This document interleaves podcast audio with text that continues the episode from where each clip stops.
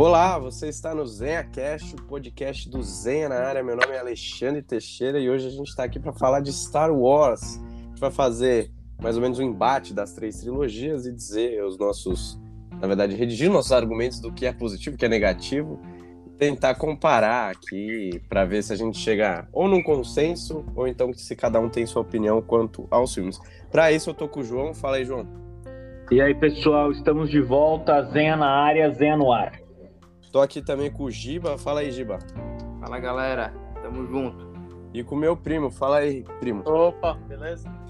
Então é isso. Pega aí seu lanchinho. Posso chamar de primo também? Pode, pode. tá aberto. O nome dele é Rafael Prota, mas tá aberto chamar Pode de chamar primo. de primo. Então é isso. Vambora.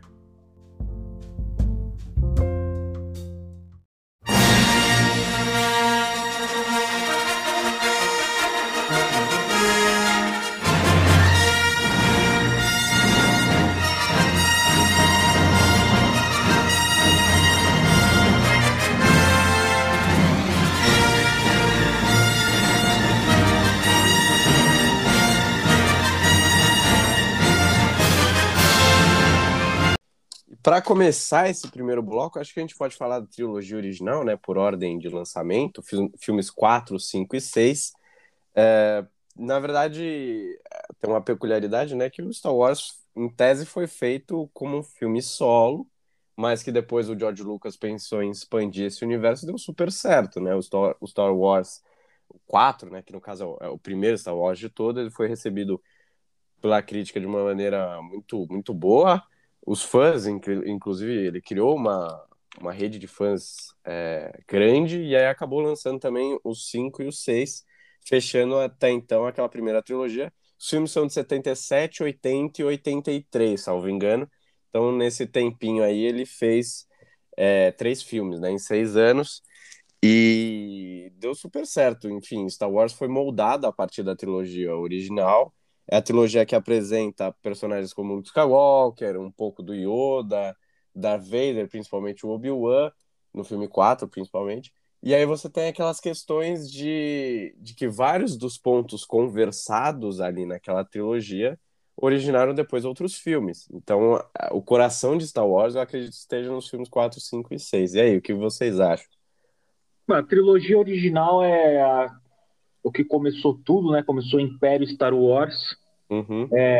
O primeiro filme, inclusive, é o que inaugura a, a expressão blockbuster, né? Porque é Sim. um filme que realmente arrasava quarteirões, fazia fila, umas filas quilométricas para as pessoas conseguirem assistir o filme. Além disso, também é o também é o filme que inventou a pré-venda praticamente, porque meu, os caras ca- acabaram os brinquedos de Star Wars para para Natal, coisa assim, aí vendiam a caixa só, tá Sim. E aí você dava pro seu filho a caixa de que ele vai ganhar o de que ele vai ganhar o boneco de Star Wars, mano. Isso é sinistro. E para mim é, é disparada, né? Para qualquer um é a melhor trilogia. É uma parada que, no meu caso particular, eu gosto que é uma conexão que eu tenho com meu pai, assim, tá ligado? Porque ele foi ver o filme no cinema quando ele era criança. Aham. Ele falou que quando viu o primeiro, ele ficou tão, tão impressionado que ele só ficou sentado no cinema e viu, já viu a sessão seguinte, tá ligado? Sim. Ele já tem uns 10 anos, coisa assim. E, e a segunda trilogia comigo foi meio assim também. Eu fui ver cria- criança o, o primeiro filme, né? A Ameaça Fantasma. Então acaba tendo uma conexão legal, assim, de algum, de algum modo. E, cara, a primeira trilogia é. O primeiro filme eu acho muito foda. O, o episódio 4, Uma Nova Esperança, eu acho muito foda.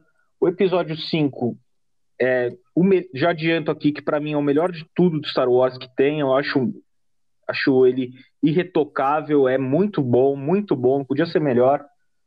E o episódio 6 já dá uma quedinha ali, né? Tem uma, uma pequena piora, mas ainda assim eu gosto demais. Eu assim, gosto demais do episódio adoro de 6. rever, eu adoro assistir, sempre que eu posso eu vejo. Eu sou apaixonado por esse filme também. E, cara, comparado a tudo que a gente tem, é o, é o melhor de tudo para mim, a trilogia original, é o, é o que inaugurou, é o que deu possibilidade de tudo isso, é o que criou esse um, esse certo estilo de filmes, né, feito para grande massa mesmo, para de aventura, de ação, de ficção. É, tem até sempre a discussão, né, se Star Wars é fantasia ou ficção científica. Aí eu acho que por que não, por que não pode ser um pouco dos dois, tá ligado? Essa Um minha mix. é, essa é a minha opinião. Por que não é um pouco dos dois, mãe? Mais, por, mais que esteja bem mais para fantasia, eu também acho que não dá para afastar o elemento da ficção científica assim dele. Mas, porra, velho, pra mim é sem palavras. Trilogia original é só amores. Bom, na minha opinião, eu acho a trilogia original muito boa também. Mas eu acho que eu sou meio suspeito para falar que a primeira trilogia que eu assisti, eu conheci Star Wars na, na Prequels, né? Então eu tenho uma quedinha especial por ela. Eu também. É, mas a Com primeira você, trilogia... inclusive. É, então, eu te apresentei, né? É. Então, eu não olho o filme 4, eu sei que é uma obra, um sucesso tremendo. Eu sei que inaugurou o gênero. Mas eu não olho com o mesmo olho que acho que alguém da época que assistiu o filme olha- olharia, né? Isso me deixa meio parcial. Mas, com certeza, o melhor do filme da trilogia é o 5. Eu gosto bastante do 4, mas ele me encanta muito, então ele fica por último. E depois vem o 6. Apesar dos Ewoks, que eu acho que podia ser um pouco mais sério, aquele finalzinho lá. Mas É, muito isso aí era querendo, agra- querendo criar boneco, né? Vamos combinar. Os Ewoks Sim. é pra querer É. criar boneco, velho. Era, foi uma, uma vacilada do George Lucas. Não, e É. é engraçado, porque eu- eu vi esse filme, o filme 6, a primeira vez eu era criança ainda. Tipo, vi na TV de tubo lá na casa dos meus avós e pá. E eu gostei do, dos Ewoks, né? Porque, tipo, quando você é criança, você, você acha legal e tal, os bonequinhos. Eu gostei pra caralho. É, né? aqueles- criança, né? Na Pô, época eu amei os também. pô. Os sims destruindo aquela. os- Enfim, os Walkers, os, os Stormtroopers e tal, só com os arquinhos, arco e flecha. É, aquela espécie de biribinha. Tipo, putz, os caras tinham uns armamentos nada a ver. gritinhos. É, também. Os gritinhos. Ué, ué, muito É. louco, muito louco. As armadilhas de tronco. Também. Eles tacavam pedra. Eles tacavam pedra. Tipo, os tacar pedra é sacanagem, né, velho? É, os caras eram muito zica. E aí batia pedra no capacete dos caras, os caras caíam, tá ligado? Tipo, morreu. É, era- muito bom. E, e naquela época, eu não sei se era ainda, porque teve uma mudança né, no Star Wars. Que os Stormtroopers pararam de ser clones, mas eu achava que eles eram clones ainda. Eu falava, caralho, os clones estão mandando um puta pau dos Ewoks É. aqui. É. Então Só tava um que- pouco da seriedade do episódio, na minha opinião. Mas é muito bom. A trilogia original, é, pra mim, a parte boa dela é com certeza né, a, a parte de ação, porque as próximas trilogias batem o pé melhor nesse daí, né? Tudo bem com a época, a tecnologia de hoje. Mas a história, o enredo, a criação, né? Do Darth Vader, do Luke Skywalker, pra mim, sensacional. É, mas isso tem que ser falado sobre a. Sim, cara, na época que saiu, Star Wars foi uma parada completamente revolucionária, É. né? Sim, sim. Foi uma parada que não existia aqui. Aqueles tiros, a própria Industrial Light and Magic, né, que é a empresa que até hoje faz aí as faz os efeitos visuais do, de Vingadores, de toda a Marvel, de uma porrada de filme, é, foi criada pelo George Lucas pra fazer os Star Wars, velho. Tem que Então, falar é, que, que o filme 4 teve um orçamento bem baixo de produção, né? Foi, Sim.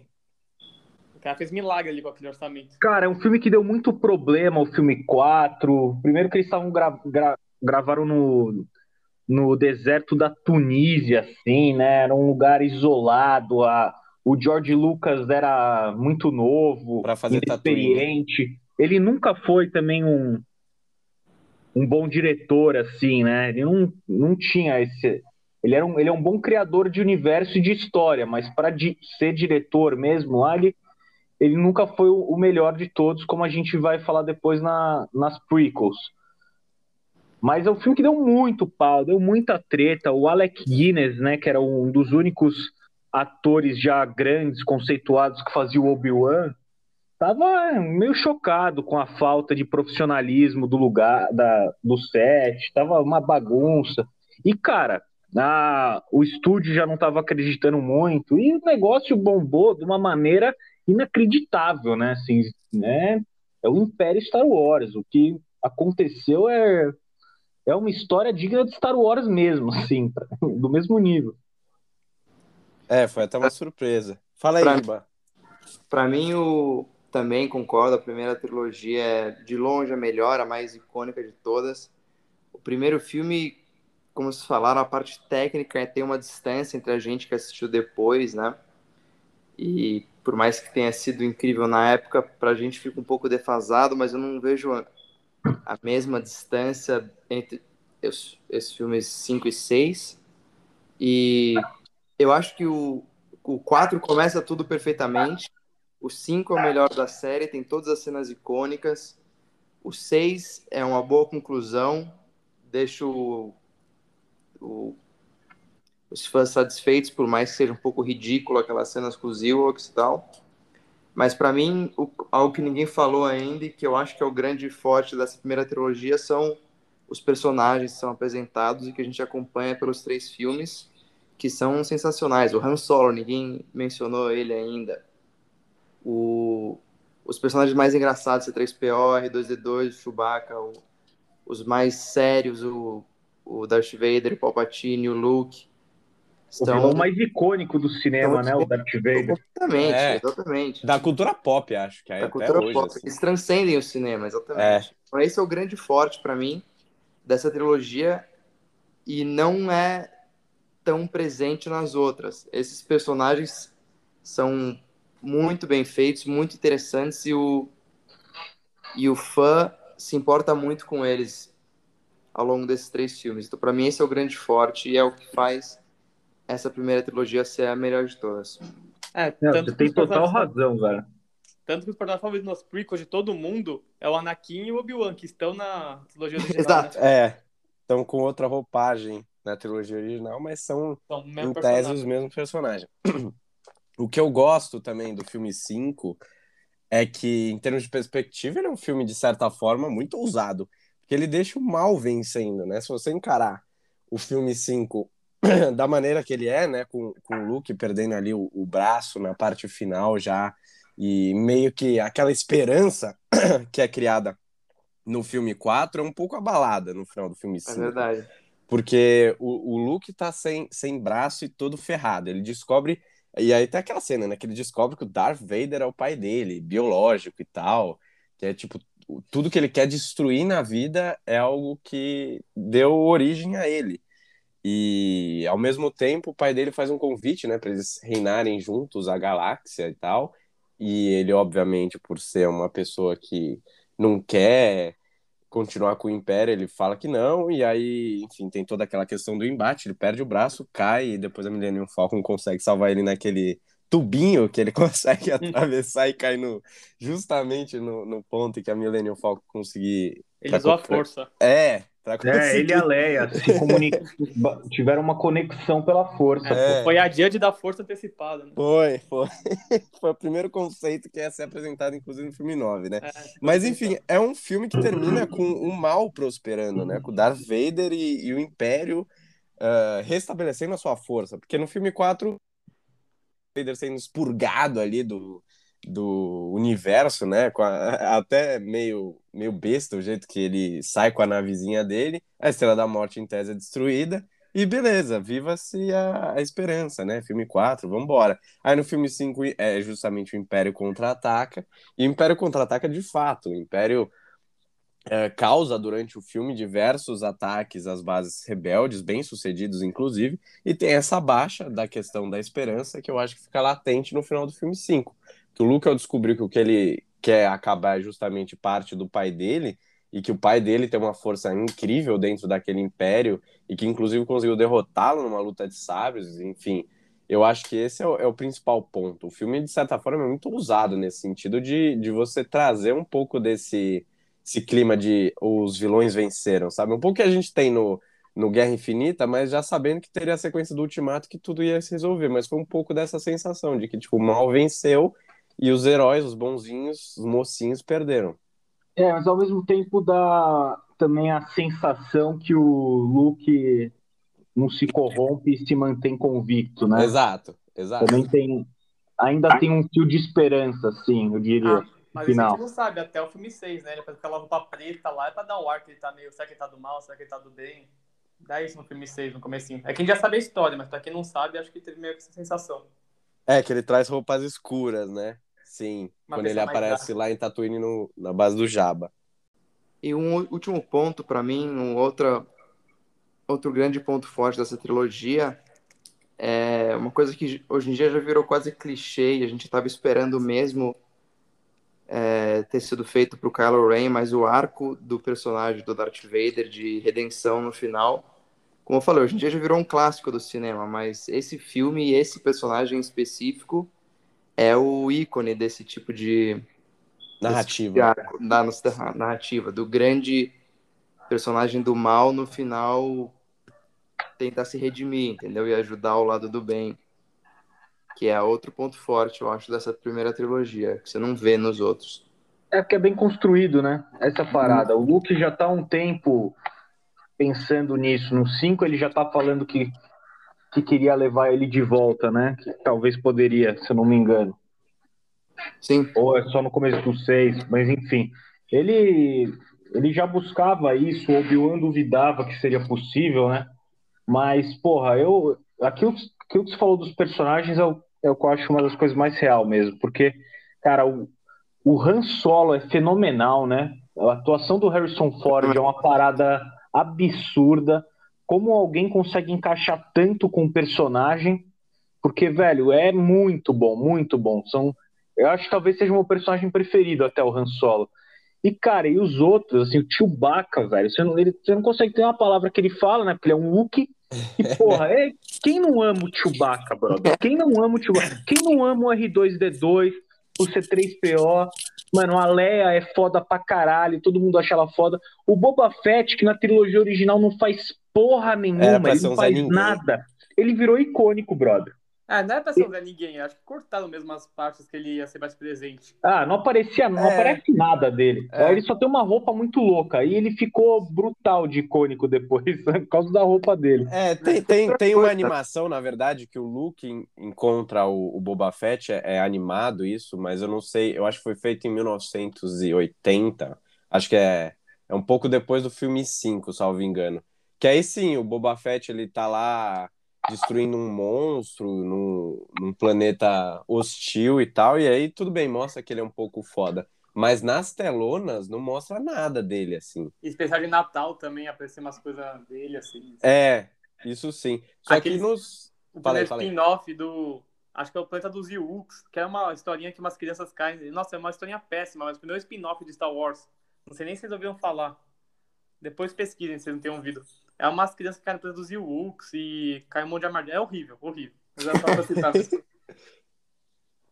Não, é, é, verdade. Falaram do Boba Fett, me lembrou outro ponto, o visual também que os caras fizeram. Hoje em dia a gente tá. A gente já tá acostumado a ver o. Saber o que, que é o Darth Vader, o, o Boba Fett, mas, meu, a Millennium Falcon, a Estrela da Morte mas principalmente pra época, como é uma coisa inédita, esse visual é muito louco. Como vocês falaram, Sim. o Boba Fett, a galera só lembra dele porque ele, ele tem um visual irado, porque ele não faz porra nenhuma, mesmo Sim. assim ele é um ícone já, tá ligado? E, cara, é muito foda que essas trilogia, da trilogia original, né, tem uma, uma mistura de gêneros ali que fica uma coisa muito boa, né? Tem, meu, tem um puta lá do faroeste, uhum. tem um, um puta lá do samurai absurdo, né? O Darth Vader, o, o capacete do Darth Vader é completamente inspirado em, nos capacetes samurais, né? A forma de usar o sabre de luz, que, de usar com as duas mãos, é, é inspirado nos samurais, né? Tinha muito. Porque na época também, muitos filmes samurais tinham bombado muito, né? O Akira Kurosawa tinha muito filme que bombou demais no mundo todo. É, o faroeste, principalmente faroeste espaguete, né? Também tinha estourado pra cacete anos antes. E, sem dúvida, foram total influência para a obra. O que é da hora é que, meu, o cara pega esses elementos, faz uma obra espacial, que era um gênero que, assim, na época, não tinha mais tanto apelo, sabe? Era só uma super produção ou outra que dava certo. Era um 2001 que é, dava certo para obra sobre espaço, tá ligado? Porque era uma coisa difícil de se produzir, cara, é difícil de se convencer as pessoas, tá ligado? Então, o cara conseguir juntar tudo aquilo, criar toda essa história, é muito foda, é muito foda, velho, não tem o que fazer. Tu, porque é impressionante como Star Wars quase tudo fica icônico, velho. Os robôs, os personagens, as naves, os planetas, tudo, velho. Tudo fica icônico. As A roupas, as armas, tá ligado? Tudo. A música, tudo. É isso É, que é então. impressionante. Esse é um ponto que eu acho que é válido argumentar. O Giba trouxe a questão do visual, né, que marca e que revoluciona de certa forma. Porque, por exemplo, o Darth Vader, você olha a cara dele e você percebe que ele é o antagonista da história. Ele tá todo trajado em preto, uma armadura bolada, ele é um ser que, que tem uma estatura relevante, né? Ele, tá- ele quase sempre é maior que, que os outros que o cercam.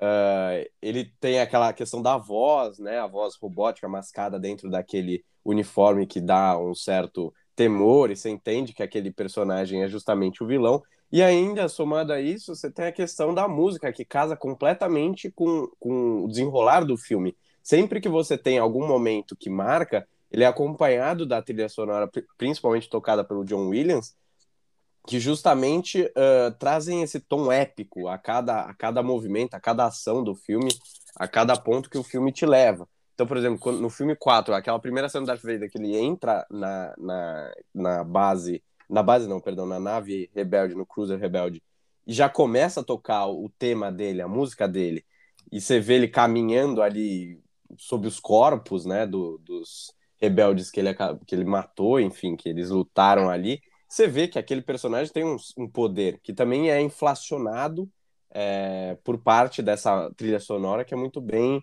é, composta. Não, toda razão, velho. Porra, a cena do Luke olhando pros dois sóis de Tatooine, velho. Também. A música dele tocando é muito louco, mano. O que que é aquilo? Não tem como não arrepiar. Toda vez que eu vejo, arrepia. É impressionante. É, É. muito foda, velho. Muito foda. E eu quero fazer uma pergunta pra vocês. Seria Obi-Wan Kenobi um dos maiores mentirosos da história do cinema? Não, entendeu aqui pra proteger o Luke, já foi explicado. Pô, ele não contou uma verdade, pô. Não falou uma verdade pra pro Luke. proteger o menino. De brincadeira. Tudo que ele fala é balela. Foi um retcon, né? O retcon agora virou uma proteção mentirosa. É, é verdade.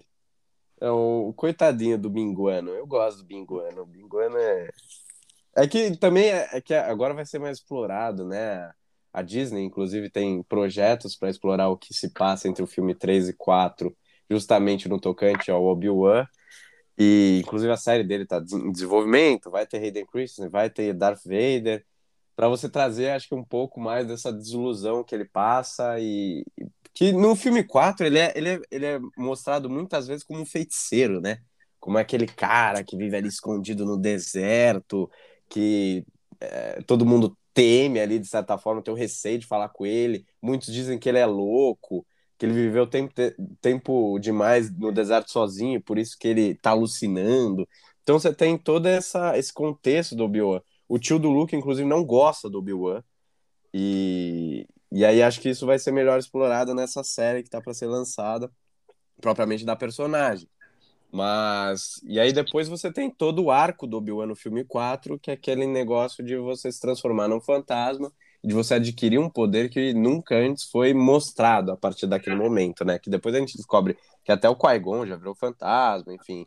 É, É, ele, uma... tinha- ele só não conseguia se projetar, né? Tinha só a voz dele como fantasma. é exatamente. Depois ele ah, dizem que ele ensina o Obi-Wan justamente Tatooine. É, e provavelmente a gente vai ver um pouco disso na série dele. Aí depois você tem a questão no filme 9, que eu nem vou comentar, mas que também todos os Jedi acabam conversando com a Rey ali no final do filme. Então, algumas das coisas apresentadas no contexto do filme 4, 5, 6 foram, de certa forma, banalizadas ou exploradas mais nas trilogias subsequentes, né? Óbvio. É, tem uma coisa que a gente esqueceu de falar, Titi, que é uma coisa muito importante, que a, a trilogia original inaugurou um, uma forma de se contar a história, assim, não que inaugurou, não, não inaugurou, assim, mas tornou muito clara e acho que muito pro mainstream a parada da jornada do herói, tá ligado? Que é uma Uhum. que foi criado pelo Joseph Campbell, que era, um- era professor de mitologia, alguma coisa assim. O George Lucas, eu não sei se foi aluno dele ou se só gostava muito das obras tal, ia muito atrás do cara. Que o cara fez basicamente um, um estudo assim, né, em diversas religiões, histórias, Contos. histórias, né, contos.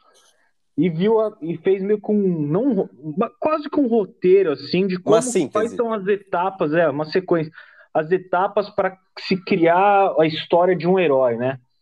E, e ele segue muito isso com o Luke, né? O George Lucas segue muito isso com a história do Luke para ele o desenvolvimento dele até o ponto de chegar para ser o verdadeiro herói da parada.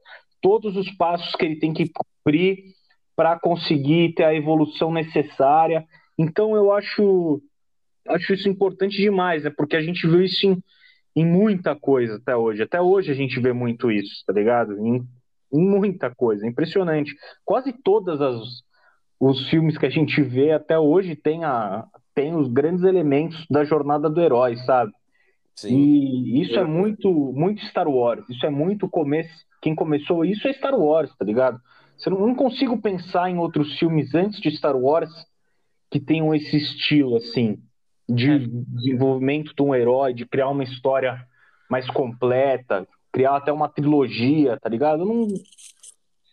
Se eu desconheço, ou eu desconheço por ignorância, ou porque não tem mesmo. Não, é, é real, esse ponto é, é muito importante. Justamente isso hoje é muito comum, né? Você pega completamente praticamente todas as histórias que trazem um personagem que, que visa ser o herói, ele passa por essa jornada do herói. Você tem a construção dele, aí ele ganha algumas coisas, então ele eleva o nível dele, e aí você tem a grande queda, que pode ser interpretada na, na visão do Luke no final do filme 5, que é quando ele perde tudo aquilo que ele conquistou, onde ele chegou, e ele volta, de certa forma, quase, no, não numa estaca zero, mas ele retorna é, alguma essa jornada, aí depois ele volta a progredir e no final de tudo ele se sagra o, o grande herói da parada, né? O grande herói ele tem o grande desafio, né? Tem o grande tem. desafio de recusar o lado negro. Normalmente no começo da jornada do herói tem a, a recusa, né? Da, da jornada tal. Sim. A jornada do herói também é muito inspirada no, na mitologia grega, né? Nas histórias de Homero, principalmente, que ele trazia heróis desse tipo. Se você for olhar propriamente é, a Ilíada. Se olhar tem... no, no, mundo todo, assim. Também, se repete. No mundo todo existiram histórias parecidas, tá ligado? Uhum. Então, até, até em religiões mesmo, você tem figuras religiosas que, que têm histórias similares, manja? Jesus Cristo, por exemplo, tem a tentação do diabo no deserto, aí ele tem que percorrer também um pouco disso. É, é uma fórmula gerada com base na história humana, né? na análise das histórias feitas pela humanidade e ele chegou nessa síntese que se aplica a muita coisa, se você for olhar, realmente. É, eu acho que esse é o, inclusive. Cara, termos... Harry, tudo que você olha que é. ficou gigante tem. Harry Potter, Sim. é. Até se for querer olhar filme de herói, vai ter também, tá ligado? Tudo vai ter, tudo. Senhor Sim. dos Anéis vai ter também. Batman. Do herói. Tem tudo. Batman, mano, herói todo vai ter. Tudo vai Menos ter. A, a Ray, né? herói... a Ray já nasce poderosa. É, a Ray já nasce super zica. É tenta, tentativa de subversão dessa, ah, dessa regra não, que O Luke também já. O Luke ele já nasceu meio diferenciado. Já nasceu diferenciado. O Anakin já nasceu diferenciado. Nossa, o Anakin é o diferenciado. É um outro é. nível.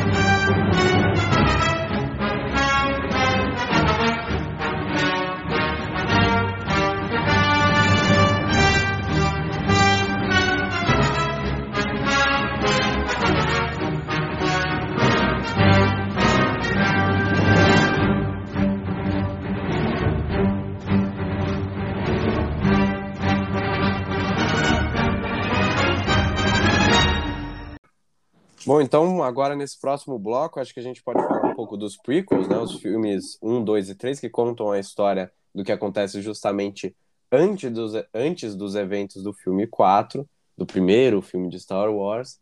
E basicamente você vai traçar ali o Conselho Jedi, né? Que no, nos filmes 4, 5 e 6 já está completamente dissolvido, não existe isso mais.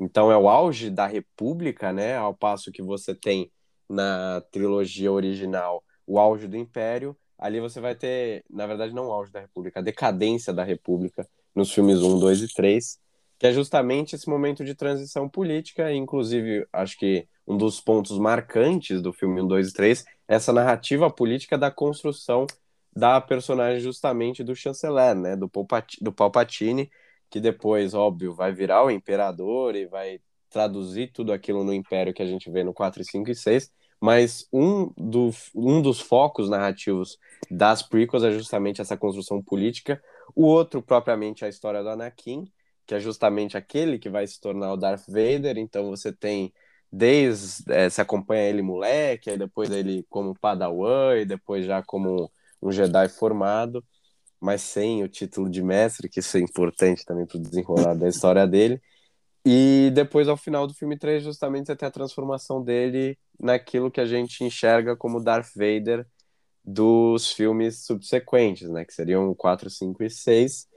É, eu, para mim, o filme 3 é o meu favorito, assim, eu, eu gosto muito do filme 3, porque para mim ele entrega tudo que você quer, que uma pessoa pode esperar em Star Wars, mas óbvio com aquele problema da narrativa do relacionamento do Anakin com a Padmé, que é um dos grandes problemas históricos de Star Wars. O George Lucas tem dificuldades extremas em construir lances amorosos e relacionamentos nos filmes dele, ficam bem, bem ruins mesmo, destoam completamente do nível técnico das outras coisas. E ele apresenta outras coisas no filme 1, um, um, principalmente, a questão do Jar Jar Binks, que eu não gosto, de tudo e... que ele lançou, você falou Jar Jar Binks, mano, pelo amor de Deus. e a, e a, a Batalha de Nabu também acho que fica um pouco prejudicada com isso. É um filme que tem um investimento em tecnologia já maior, com um lapso, né? A, a, trilo, a trilogia dos prequels, ela começa em 99 e termina em 2005, salvo engano. Então, de 83 para 99, você tem um avanço tecnológico no cinema muito grande. Então, você tem mais efeitos especiais ali que tornam, de certa forma, aquele universo um pouco mais colorido, mas que traz uns problemas técnicos que acho que depois a gente pode abordar. Mas é isso, o filme 3, para mim, dessa trilogia é o melhor. É, gosto do filme 2, mas não acho sensacional, acho um filme bom.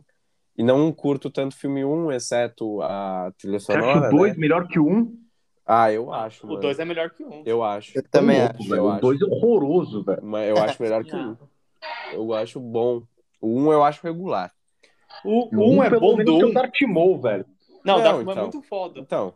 Mas o aí... bom do 1 é o que ele foi, ele agregou na mitologia do Star Wars, né? Porque como um filme separado assim mesmo tem muito bom. O bom é que ele agregou de si, é, Conselho. Jedi. Exato. Darth Maul, regra de dois. A teoria, a teoria não, como é que é? é o negócio escolhido. Profecia. Profecia. Ah, e os midi-chlorians, velho. Também, tem os midi-chlorians. Midi todo mundo é sacanagem o pessoal achava ruim Mediclose, mas tanto eu acho, sempre achei bom. Tanto que estão voltando agora. Como bom, mano. É horrível. Acaba horrível? com uma. Mano, é completamente contrário à trilogia original, isso de, de Clorians, velho. Eu não acho contrário, eu acho que complementa, mano. É um jeito de você medir o poder das, dos seres. É um jeito muito idiota e fraco, velho, de medir o poder. Mas por muito quê? fraco. Porque, mano, você tá colocando uma precisão matemática numa parada que é puramente basicamente fé, tá ligado? Mas Star Wars de, é inteiro de certo isso. modo. Star não Wars é inteiro você colocar matemática na fé. Claro que não, velho. A trilogia, a trilogia clássica não tem nada disso. Em nenhum momento uma, se fala do medimento de midichlorians, do Anakin, do, do Obi-Wan, do Mestre Yoda. A trilogia clássica também não fala de Sith, nem regra de dois, mas complementa a trilogia. Fala de Sith, claro que fala de Sith. Ele... Não fala. A trilogia não fala de Sith. Só mas não, não, pode não usar exatamente a palavra, mas já não. tá lá, já tá apresentado, tá ligado? Já não. tem o mestre e o aprendiz. Já não, tem isso. Não, não tem nem regra de dois, nem mestre e aprendiz. Tem só o imperador e o Darth Co Vader. Então, mas o imperador é o mestre e o aprendiz, ué. De não, certo foi, modo. Isso foi apresentado no, no, na Prequels. Não tinha nada disso. Não, não, mas isso é uma coisa ser falado. Outra coisa é já tá lá antes e ser falado depois. Isso time de Clorians, para mim, quebra completamente, tá ligado? Pra mim dá uma puta quebrada. Você pegar, medir o sangue de uma pessoa e falar quantos midichlorians, tem que pôr essa, tem que fazer PCR, brother, pra saber se você é Jedi, irmão. Ah, eu discordo, sinceramente, porque eu acho que Star Wars é exatamente a mistura perfeita de um ambiente mágico com um ambiente tecnológico, sabe? Os Jedi medir... não tem nada de coisa matemática ou científica. Ah, um, um assim. sabre de luz é um quê? Mas não é, velho. O sabre de luz. é- Mas por que, que ele é. O que, que ele tem de matemático ou científico assim, velho? É uma É uma arma. é uma tecnologia, não é mágico. Mesmo o sabre de luz é uma tecnologia completamente rudimentar para aquele universo, tá ligado? Enquanto os caras usavam arma, umas puta nave absurda, eles estão usando sabres, espadas, porque é parte do elemento Jedi, é parte.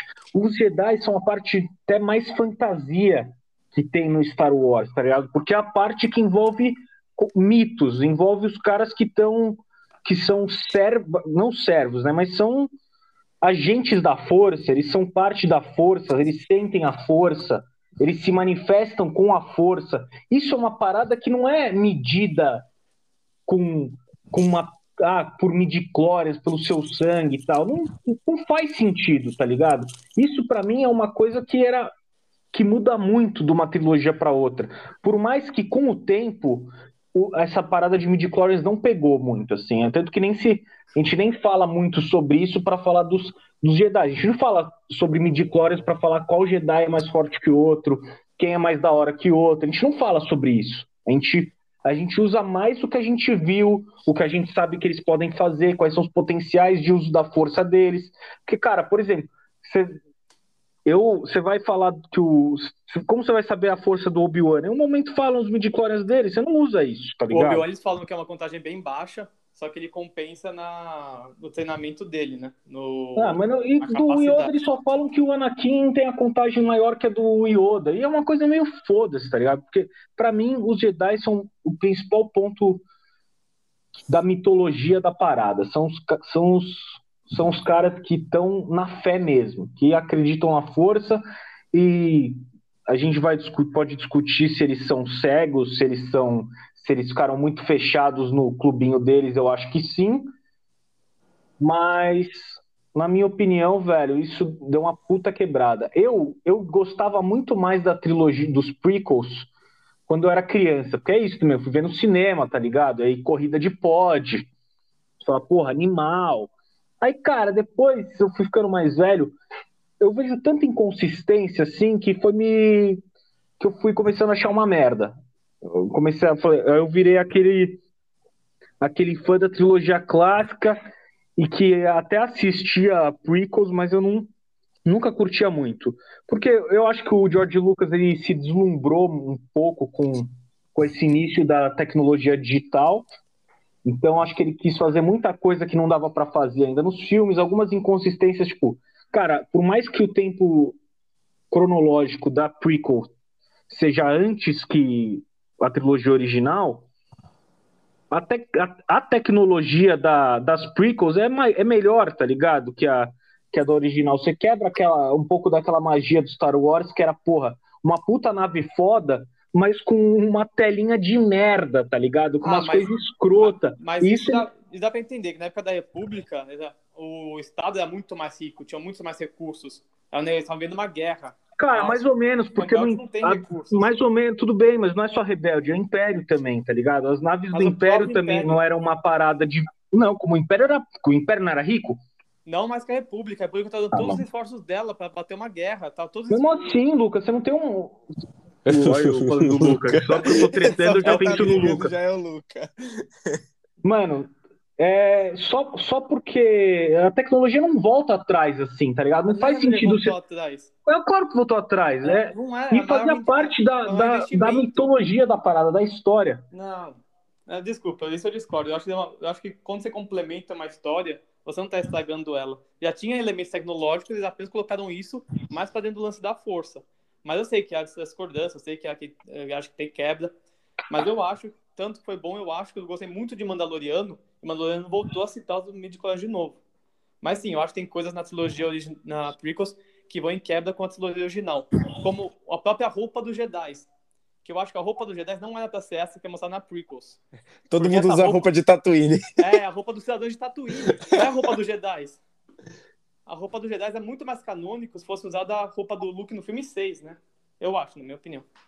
Pô, se cada um tivesse, não precisasse ter um uniforme também, né? Porque não precisa ter um Sim. uniforme, né? São uns puta ser foda, precisa ficar andando de uniforme. Sim, exato. É Mas que não a virou roupa do muito pessoal seita, Tatooine. mano. né? Virou... Na trilogia prequel, os Jedi viraram muito seita, de um certo modo, assim. Porque é isso, eles estavam fechados no, no clubinho deles. É, eles são fanáticos religiosos que se cegaram para aquilo que, que o cercava, né? Aí, inclusive, depois, tanto no filme 3, e, que é o, justamente a queda da República, quanto propriamente no Clone Wars e nessas outras animações que foram feitas, você tem que os Jedi eles estavam com o julgamento né, nublado justamente pela presença do Sith. Só que isso, de certa forma, é meio esfarrapado quando você analisa num contexto os três filmes das, das prequels e também a animação do Clone Wars. Os mas... Jedi são meio bestas, assim, quando então, você olha meio, É que assim, meio. só tem que explicar um pouco o universo expandido, que no Clone Wars no Clone Wars não, agora tem uma. Mas o universo expandido não é canon, não dá. Não, o universo, não, o universo expandido é canon. Não, não é. Quando a Disney é, assumiu, tudo, o que não é, tudo o que não parou é canon, de ser canon. É Legends. O universo expandido é canon. Clone Wars é não, canon. Tudo que era. Ah, Clone Wars, é tudo. Clone Wars não é o universo expandido. É o universo expandido. O que não é, o que era antigamente, que não é mais canônico, chama Legends. O universo Verdade. expandido é o canon. Mas então, tem uma série de, de bis só agora, chama A Alta República. Nele, é, bom, não vou dar muito spoiler, mas só para posar minha ideia, eles têm uma teoria de que os Jedi, quando eles estão no meio de muita tristeza, destruição, pensamentos negativos, assim, vão a pensamentos positivos do lado da luz, eles ficam mais vulneráveis e mais fracos. E como a República estava numa época de guerra, de alto sofrimento, muitas mortes, então meio que isso abalava o contato deles com a força, né?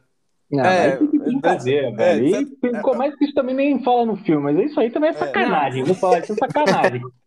Eu só tô dando a, a, a, resposta deles, né? Não, eu entendo a resposta. Mas eu, eu acho tosco também, eu também acho tosco. É, a resposta editorial, tudo bem para você trazer uma explicação em 2021 sobre fatos que Sim. aconteceram em 2005. Mas, além disso, é, é uma desculpa de certa 2005 forma. último, hein? 2005 último, é. último ainda. 99 primeiro. Esfarrapada, tá ligado? Tipo, é muito ruim o jeito que eles ficam é fracos e que eles que eles não entendem as coisas que estão acontecendo Embaixo sobre do o nariz, nariz deles, deles né, brother? Embaixo é do nariz ridículo. deles, mano. No Clone Wars fica pior ainda, que o Yoda é. sabia que os planos estavam com problema lá. É, tá, mas, não, ah, não, mas no, são brothers, deixa quieto isso aí. É, no Clone Wars é ridículo. Quando os clones começam a ter o um problema em relação ao chip, né, da Ordem 66, aquela ordem secreta, descobrem que os clones estão com isso, aí o Yoda fala, não, relaxa, os clones são parceiros, já lutaram com a gente é. tantas é. vezes. O que, que pode dar errado? Não vamos abrir uma investigação, não vamos fazer nada, vamos deixar assim, tá que a coisa tá boa. Os caras são parceiros Exatamente, pra caramba. galera. É, vai pra dar mim, bom. Para mim, o, o grande pecado desses filmes é, são o que a gente não viu nos três primeiros são problemas técnicos de, de roteiro, são coisas que não faz sentido, os personagens que ficam bobos, e além dos problemas de atuação de alguns personagens. O Anakin no filme 2 é insuportável. É, não. E a questão do roteiro também você consegue estender, especialmente pro filme 1, eu acho que eles desperdiçam muitos personagens bons e não exploram eles bastante. Por mais que o Darth Maul visualmente seja muito louco, nas outras nos outros spin-offs e videogames e animações que ele aparece, ele é irado. No filme 1, eu, ele tem algum ele alguma explicação, né? ele não fala nada. É quase um desperdício, eu acho, do personagem. É, é mesmo. O Gondin, você podia até fazer esse mesmo argumento, porque é um Jedi muito louco e é que pouco morrer, né? explorado. Né? É, mas ele. O Obi-Wan é mais desperdiçado mas... de todos, né? O Obi-Wan passa a porra do filme inteiro na nave, brother. Como é possível, mano? É. Então, para mim é isso. O grande problema desses três primeiros filmes é o são desperdícios de personagens no roteiro ou personagens que vão ficando bobos. E é mas mesmo assim, o, o 3 para mim eu acho sensacional. É as é batalhas de sabre, de nave, aquela primeira cena do Anakin e do Obi-Wan, acho muito Entrando na, no cruiser do Grievous. Nossa, é, muito bom, muito bom. A primeira, é, a primeira sequência inteira, aí contra o, contra o Conde do Khan, e até o ator do, do Anakin tá muito melhor nesse filme. Então. É, porque em comparação com o segundo, para ele tá pior, tinha que ter eu atuando, né, brother? Vamos, convenhamos. Mas é que, é velho, assim, eu acho que tem pontos altos. Eu acho que o 3, também acho que o 3 é o melhor dos filmes. Mas eu acho que o 3, ele, tipo, ele tá muito atrás de, dos, de todos os filmes da trilogia clássica, tá ligado? Tá muito atrás, para mim. É, eu não vejo na trilogia prequel a construção de uma relação entre Anakin e Obi-Wan muito forte, não vejo isso. Eu não vejo um. Eu não, não, ninguém compra aquele romance de Anakin e Padmé, porque, velho, como? Assim, alguém me explica o que passou na cabeça do George Lucas para fazer ela conhecer o moleque criancinha, é, não, Cara, isso é muito tosco. E é uma criancinha, criancinha. Aí os caras. A gente não sabe se ele vai, ele vai poder ser treinado porque ele é muito velho. Velho como, caralho? Olha o tamanho dele! E o Luke, mano. É. é, porra, tá de sacanagem, velho. Não. É, que naquela. Quando o Luke é treinado, não existe mais nem Ordem Jedi, né? Mas enfim, eu, eu concordo com esse ponto da criança. É, diz como Padawan, né? Que os Padawans tinham que ter ainda uma idade ainda mais jovem para eles serem adaptados à religião dos Jedi, né? Que eles não chamam assim, mas chamam como Ordem Jedi, mas é a religião dos caras. Ele também é, ter como encerrado todas as relações interpessoais, né? Porque um, um, um, guerreiro Jedi ele tem que ser unicamente vinculado à força e à causa Jedi. Ele não pode ter relações é, pessoais afetivas, amorosas, etc. Então ele tem que ser desvinculado disso quanto mais cedo. Aí beleza, a criança já não consegue mais. Aí você tem a questão do romance, que é um dos gigantes problemas do George Lucas, que ele quer enfiar isso em todo lugar e fica uma porcaria. Todo e... romance dele é ruim, né? Começa é... com texto entre os irmãos no, na trilogia original. Também. É. Anakin. Tudo é mal feito, ele, ele tenta trazer isso.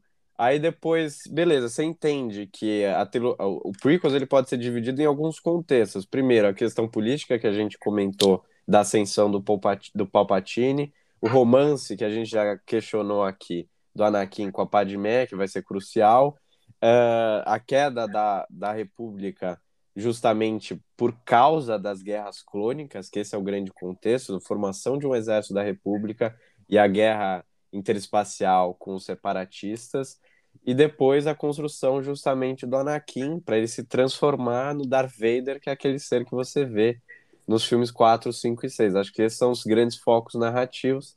Eu acho que, fora o relacionamento, a treta política é muito bem construída. A personagem do Anakin é, é, boa, só que poderia ser justamente melhor se tivesse uma atuação mais, mais consistente de um ator e um roteiro um pouco menos romantizado. E aí, depois disso, a questão das Guerras Crônicas eu acho bem legal, os embates que você tem lá. E acho que essa, essa a Prequels, ela peca justamente para apresentar uma, uma série, uma gama de personagens muito legais, mas não conseguir explorar isso. Tipo, você tem uma dezena de personagens muito interessantes rodeando ali. Cara, Conde do Cu é muito louco. O qui é muito louco. Grievous é muito louco. Django Fett. Django Fett, que é, no caso é o pai do Boba Fett, né? Mace Windu é foda. Mace Windu, tipo, puta. Você tem, uns, você tem sei lá, no, no Mace Windu você tem toda aquela questão de ele saber usar os dois lados da força, ele tá ali naquele meio, o sabre de luz dele é, é, é, é, é roxo. Só que nada é usado é, dele, né? Nada, nada, nada, nada, O Samuel Jackson fica ali, ele é só um cara bravo que é. se fode no final. Aliás, tipo... o Samuel Jackson que pediu pra usar o sabre roxo, né? Também. Também, o sabre dele ia ser azul inventaram toda essa, essa questão do contexto, né, do, da mitologia da própria personagem para agradar o Samuel Jackson, para justificar, na verdade, a escolha dele pelo sabre roxo. Que foi Mas, uma inovação. Tem uma cena que eu não consigo ver, eu tenho que passar, tá ligado? Eu tenho que, tenho que dar um fast forward lá que eu não consigo ver, que é a luta do Obi-Wan contra o Django Fett, velho. Você não ah, gosta? Da hora essa luta. É. Nossa, velho, o Obi-Wan parece, o Obi-Wan parece um idiota lutando, velho. Tipo assim, irmão, você não sabe usar força, nada, absolutamente nada. Você vai ficar apanhando desse imbecil, você não faz nada. Você é que o plano dele é, soco, é seguir brother. Cara, que né? porra é essa? Ah, não dá, mano. É muito. Essa luta me dói, assim, eu fico me batendo vendo. Fico ah, me batendo. Foi uma luta que a gente primeiro viu sair os caras sendo realmente porrada no meio da luta de Jedi, né? Não tem nenhuma Nossa, luta... eu tô achando que faz uns anos que você não vê, velho. Eu quero que você reveja. Vou rever, Eu lembro que eu gostava dessa luta aí.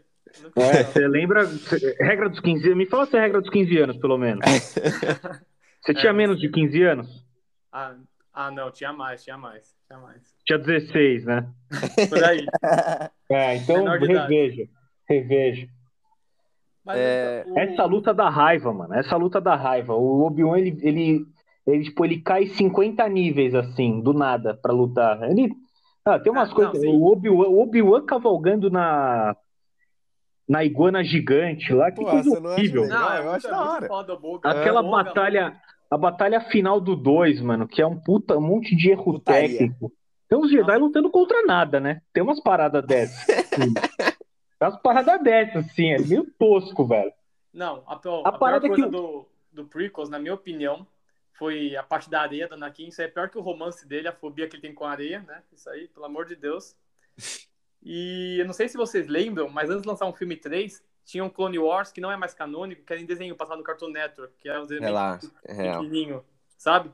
Aham. Neles, os Jedi tinham uma armadura de clone junto com o manto deles. E eu não sei por que caralho eles não colocaram isso no filme, mano. Ia ser muito louco ver um Jedi desse jeito, com armadura de, de guerra, né? É, de general, né? Sim, É uma armadura justamente feita pra eles lutarem, né? Que não, eles só usam aquele manto que parece justamente com os trajes de Tatooine e é isso. Chega. A gente só vê essa armadura em, em, é, coisa animada, né? A gente nunca viu live action. Deve ser muito louco. Também. Uma roupa assim live action. Muito Mas louco.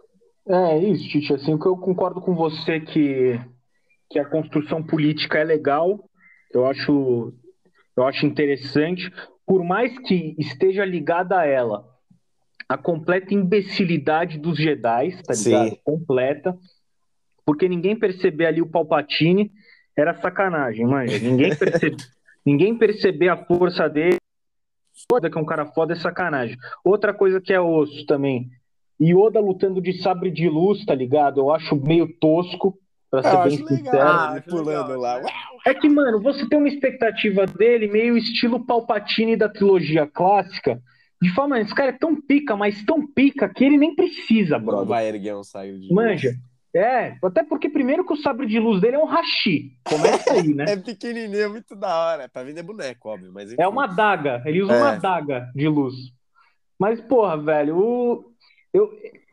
querendo ou não, de algum modo, eu acho que você dá uma diminuída na força de alguns personagens importantes, manja. Eu acho que o Obi-Wan é muito fraco na, na prequel. Eu esperava ele ser mais pica, tá ligado? Eu não acho ele É, fraco. o o Obi-Wan teve, teve um- uma evolução. Cara, ele é mais fraco que o. Qui-Gon na, na, Não, ele era um padawan. De poder, época. sim. no primeiro filme, né? No Ele segundo um e terceiro, padawan. não. No primeiro filme só. No terceiro é Mestre Jedi, inclusive. O terceiro ele venceu o Grievous, Venceu o Grievous, venceu, Venceu o o, Anakin. próprio Ana- o Anakin. o escolhido. É, Mas ele tinha o higher ground. é, É, sim. grande higher ground. isso. A Ele questão vence- do, do Yoda é interessante, eu acho, porque sempre quando você tem um personagem do bem ou do mal que é muito acima, ou é apresentado como sendo muito acima é, em nível de poder dos outros, você tem um problema quando você coloca ele numa, numa batalha, porque ou ele vence muito fácil e fica ridículo, ele ganha de todo mundo, e aí é só botar ele pra matar os caras que resolve todos os problemas, ou é necessariamente uma decepção quando ele não mata todo mundo, entendeu? Uhum. Então você fica meio difícil. Então eu não, eu não vejo muito problema no, no Yoda em si, porque se ele fosse um monstro ali e sem sabre de luz ele matasse todo mundo, porra, aí não precisava Acabou. de história, né? Mata o Palpatine, mata todo mundo, foda-se. Aliás, tem uma pergunta pra É, vocês. mas o Palpatine é outro pica, né? Ele e o Yoda Não, é. lutando de sabre de luz, que é sacanagem, velho. Ah, É, achei nem- muito zica, mano. O Palpatine tacando aqueles assentos lá da, Da, do Senado, muito do louco. Senado no Yoda. é. I am the Senate. Muito louco, velho. Então, mas isso aí que é muito louco, ele não tá usando sabre de luz, né? Não, sim, Ele mas tá a briga, atacando os a, briga assentos. dos dois, a briga dos dois de sabre de luz eu achei legal, não achei ruim. Não, ó, a parte ruim do Palpatine... Mano, sabe, tipo, visualmente não é ruim, mas é que não faz muito sentido, entende? Tipo, é, os caras são muito Sim. pica, velho. Eles são muito pica, eles são o auge, os dois, em teoria, né? Ah, Das duas forças ali apresentadas, sim. eu acho que ele, o Yoda era, era um dos mais fortes, mas já tava muito velho naquela época também. Acho que ele não era mais forte na, naquele tempo. É, disse na mitologia que o, o Indo, em termos de poder e força física, era o mais bolado, né? Os Mas... três grandes do conselho eram o do Ku, o, o Indo e Yoda, né? É, Ou do Khan, se preferir. é, é na versão brasileira, né, que teve que ser traduzido.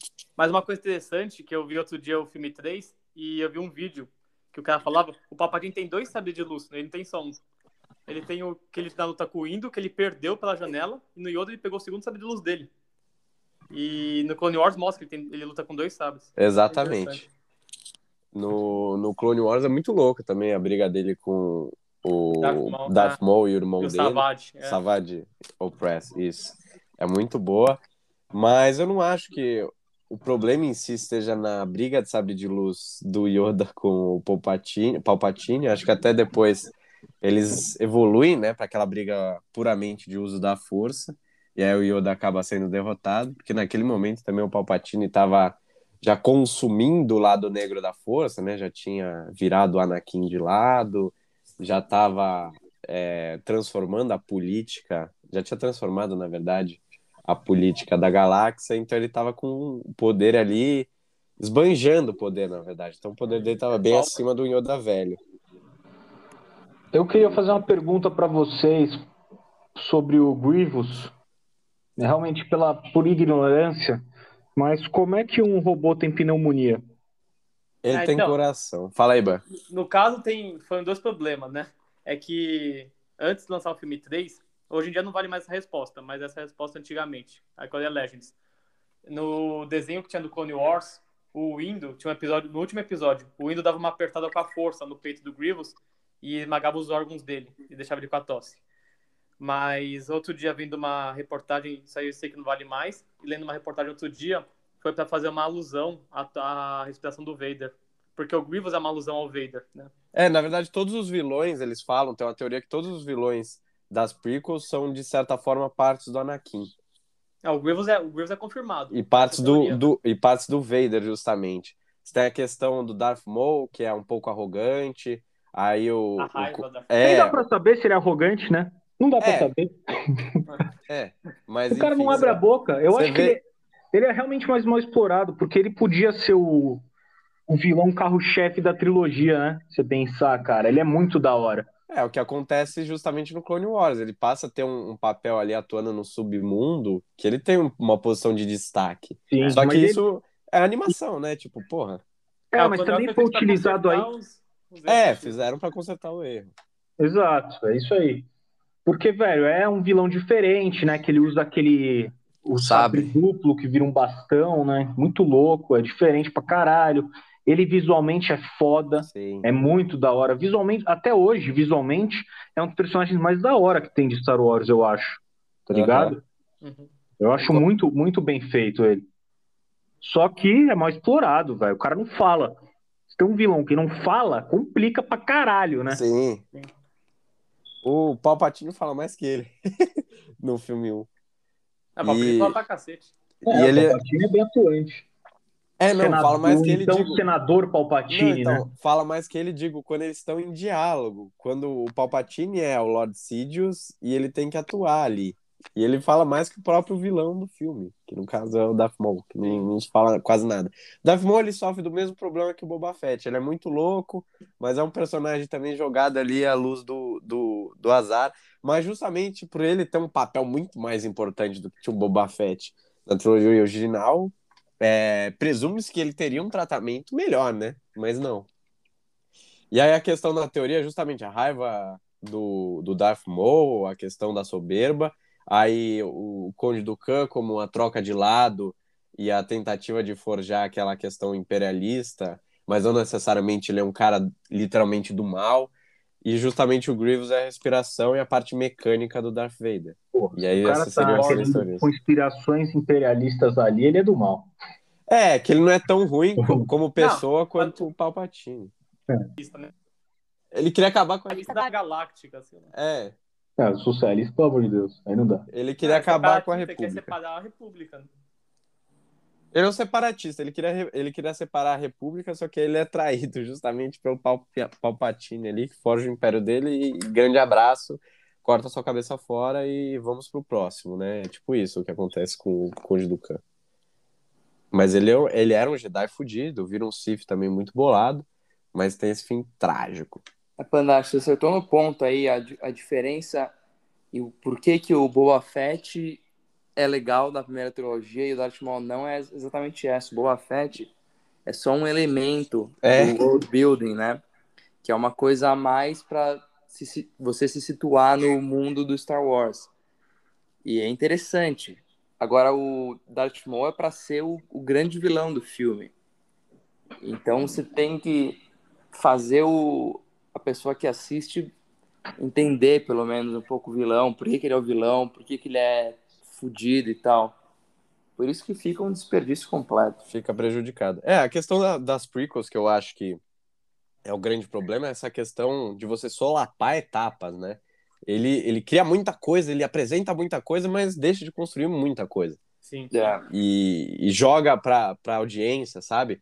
Cara, tem uma, uma Deixa gama que a gente já aberto, falou.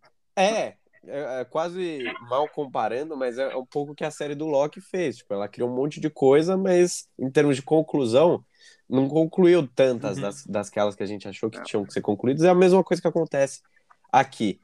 Na- nas prequels você tem universo e república e personagens e não sei o que, e Anakin. E aí, beleza, você tem que fechar a história do Anakin, mas você deixa de fechar o resto. Tipo, não, não tem muito nexo. É É, sem, falar que nos paradoxos que tiver um pouco com a trilogia original, né? Sim, O Obi-Wan fala que o mestre dele é o Yoda, chega nas prequels é o Qui-Gon. O C3PO foi um droid feito em... Como é que fala? Em uma fábrica. Mas esse velho não foi Anakin, foi o Darth Vader que construiu o C3PO. As coisas meio nada a ver, né? não, isso, isso é um pouco. É problema propriamente do George Lucas, que não olhou nem o, o próprio trabalho, né? Foda. Mas, É, acho que, ele, acho que ele ficou ganancioso demais, velho. É, Tá ligado? E deslumbrado com a com a- o início da tecnologia digital. Acho muito isso, velho. Acho que ele quis. Acho que ele achou que ia fazer uma parada muito, muito épica e, e acabou vacilando, velho. Vacilou. sim. Ele me- tem até vídeo dele e acho que a galera do estúdio assistindo a o primeiro corte do filme, assim, tá ligado? Ou vendo a primeira exibição do filme, mano. Os caras já veem que deu cagada. Os caras falam, mano, deu merda, tá ligado? Ele já vem que tem muita coisa que não funcionou, que ficou ruim. Sim. Depois procurem aí esse vídeo que é interessante, velho. Você vê a cara de preocupação do George Lucas, mano. É aquela preocupação em parte, né? Porque o bolso vai encher O também. bolso vai encher. é. Sim.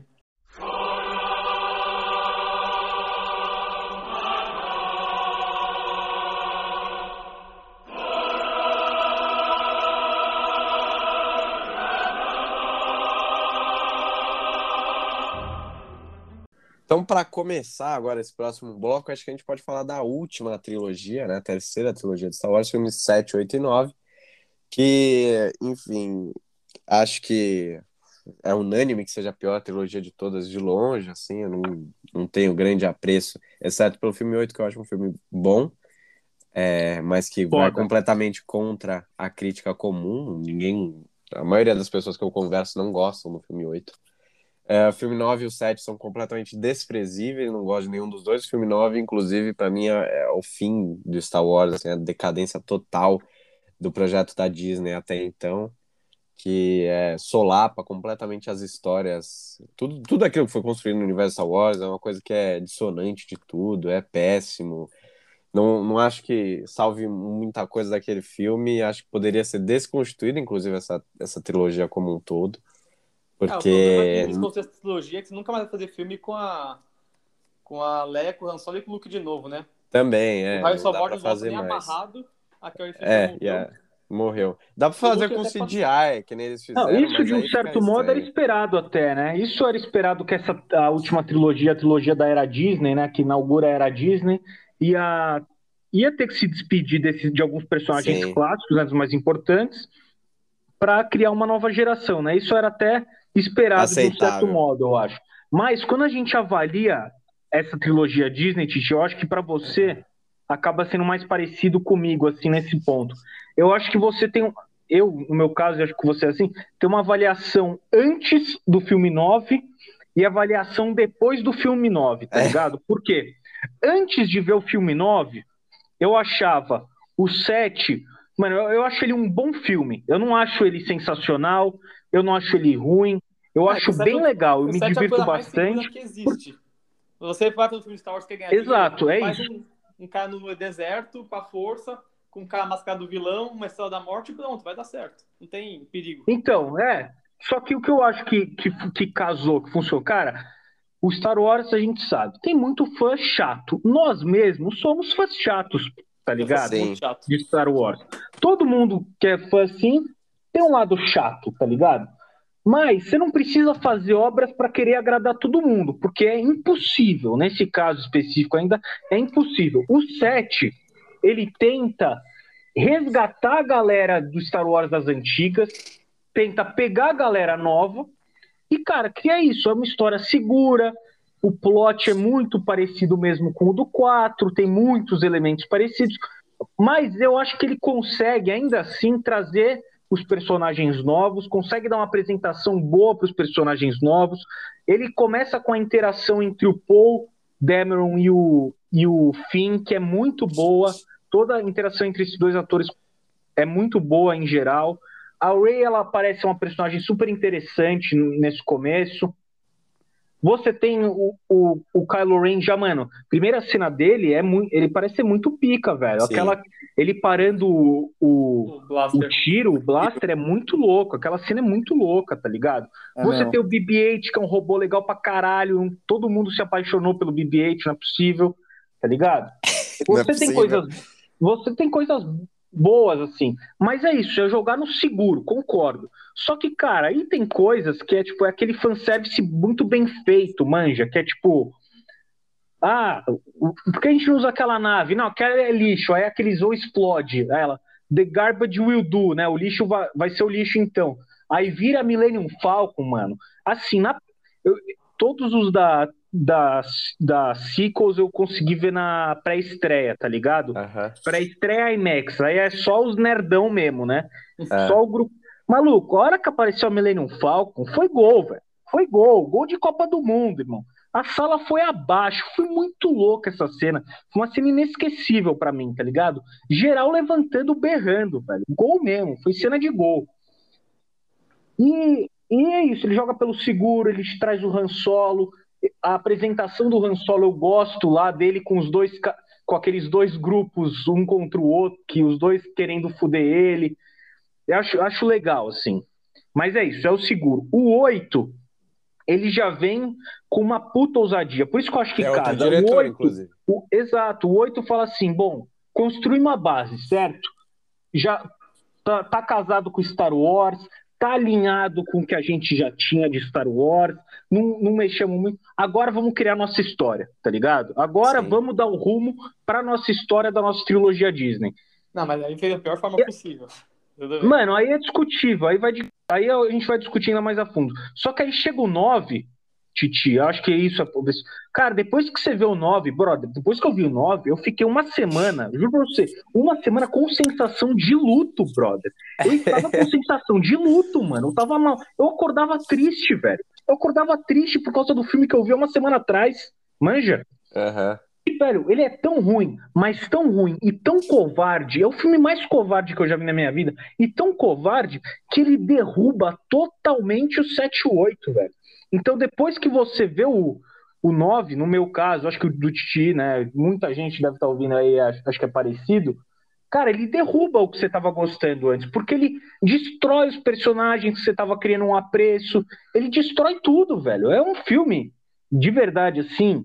Eu queria, eu queria que, que alguém tivesse assistido e falasse assim, velho, isso não pode ir pro cinema nunca, meu irmão. Isso não pode ir pro cinema. Esse filme é a pior bosta que alguém já fez, tá ligado? Eu acho inacreditavelmente horroroso. Bom, o eu, oito- eu vou chutar o balde d'água então. Eu acho o 8 pior que o 9. Acho Não bem tem pior como, mano. Eu vou explicar meu porquê. Eu acho o 9 filme horrível. Mas eu acho que pra complementar o ciclo de Star Wars, eu acho que ia ter Palpatine. Quem ia ser vilão do 9? Ia ser Kylo Ren? Ia Por ser que tem que nove. Palpatine? Me explica Porque por ele foi vilão de todos os filmes. Ele foi vilão E da daí, da velho? a, saga, a saga Skywalker. Tem que acabar com o vilão da saga Skywalker. Tudo bem, O Kylo então Ren vai só- ser o vilão. O cara que dá que pitinho no computador que tá putinho no filme 7. Por o que Darth não? Vader wannabe. Ah, Por que não? Me Não fala tem por que não. Porque não O, o como ser Kylo Ren no episódio dele. 7, o Kylo Ren no episódio 7 é um, é, um, é um vilão novo ainda. Ele é um vilão em se desenvolvendo, ele é um aprendiz ainda. É normal, ele é esse cara histérico, explosivo, é isso. E, mano, é tosco, é Ele um é pouco tosco. Mas Star. Wars tem tosco. O Star Wars sempre teve o tosco junto. Não, mas ele é horrível, o Kylo Ren, não tem como. Ele é a cópia do Darth Vader. Cara, eu Ele- acho, eu gosto, gosto muito do Kylo Ren no 7 e no 8. Eu gosto muito dele. Ah, desculpa, eu gostava do Kylo Ren até ele começar a dar piti. Depois também ficar putinho não dá certo. E no 8 eu até aceitei melhor, mas aquela coreografia, aquela luta dele com a Rey, também pra mim não casou. O 9 apresentou uma coisa que eu gostei bastante. Que, como eu disse, o filme é horrível, mas ele apresentou um conceito que eu gostei muito. Foi esse negócio de Dia de dar força. Foi a única coisa pra mim que eu consegui levar em consideração do 9. Ele e o Palpatine.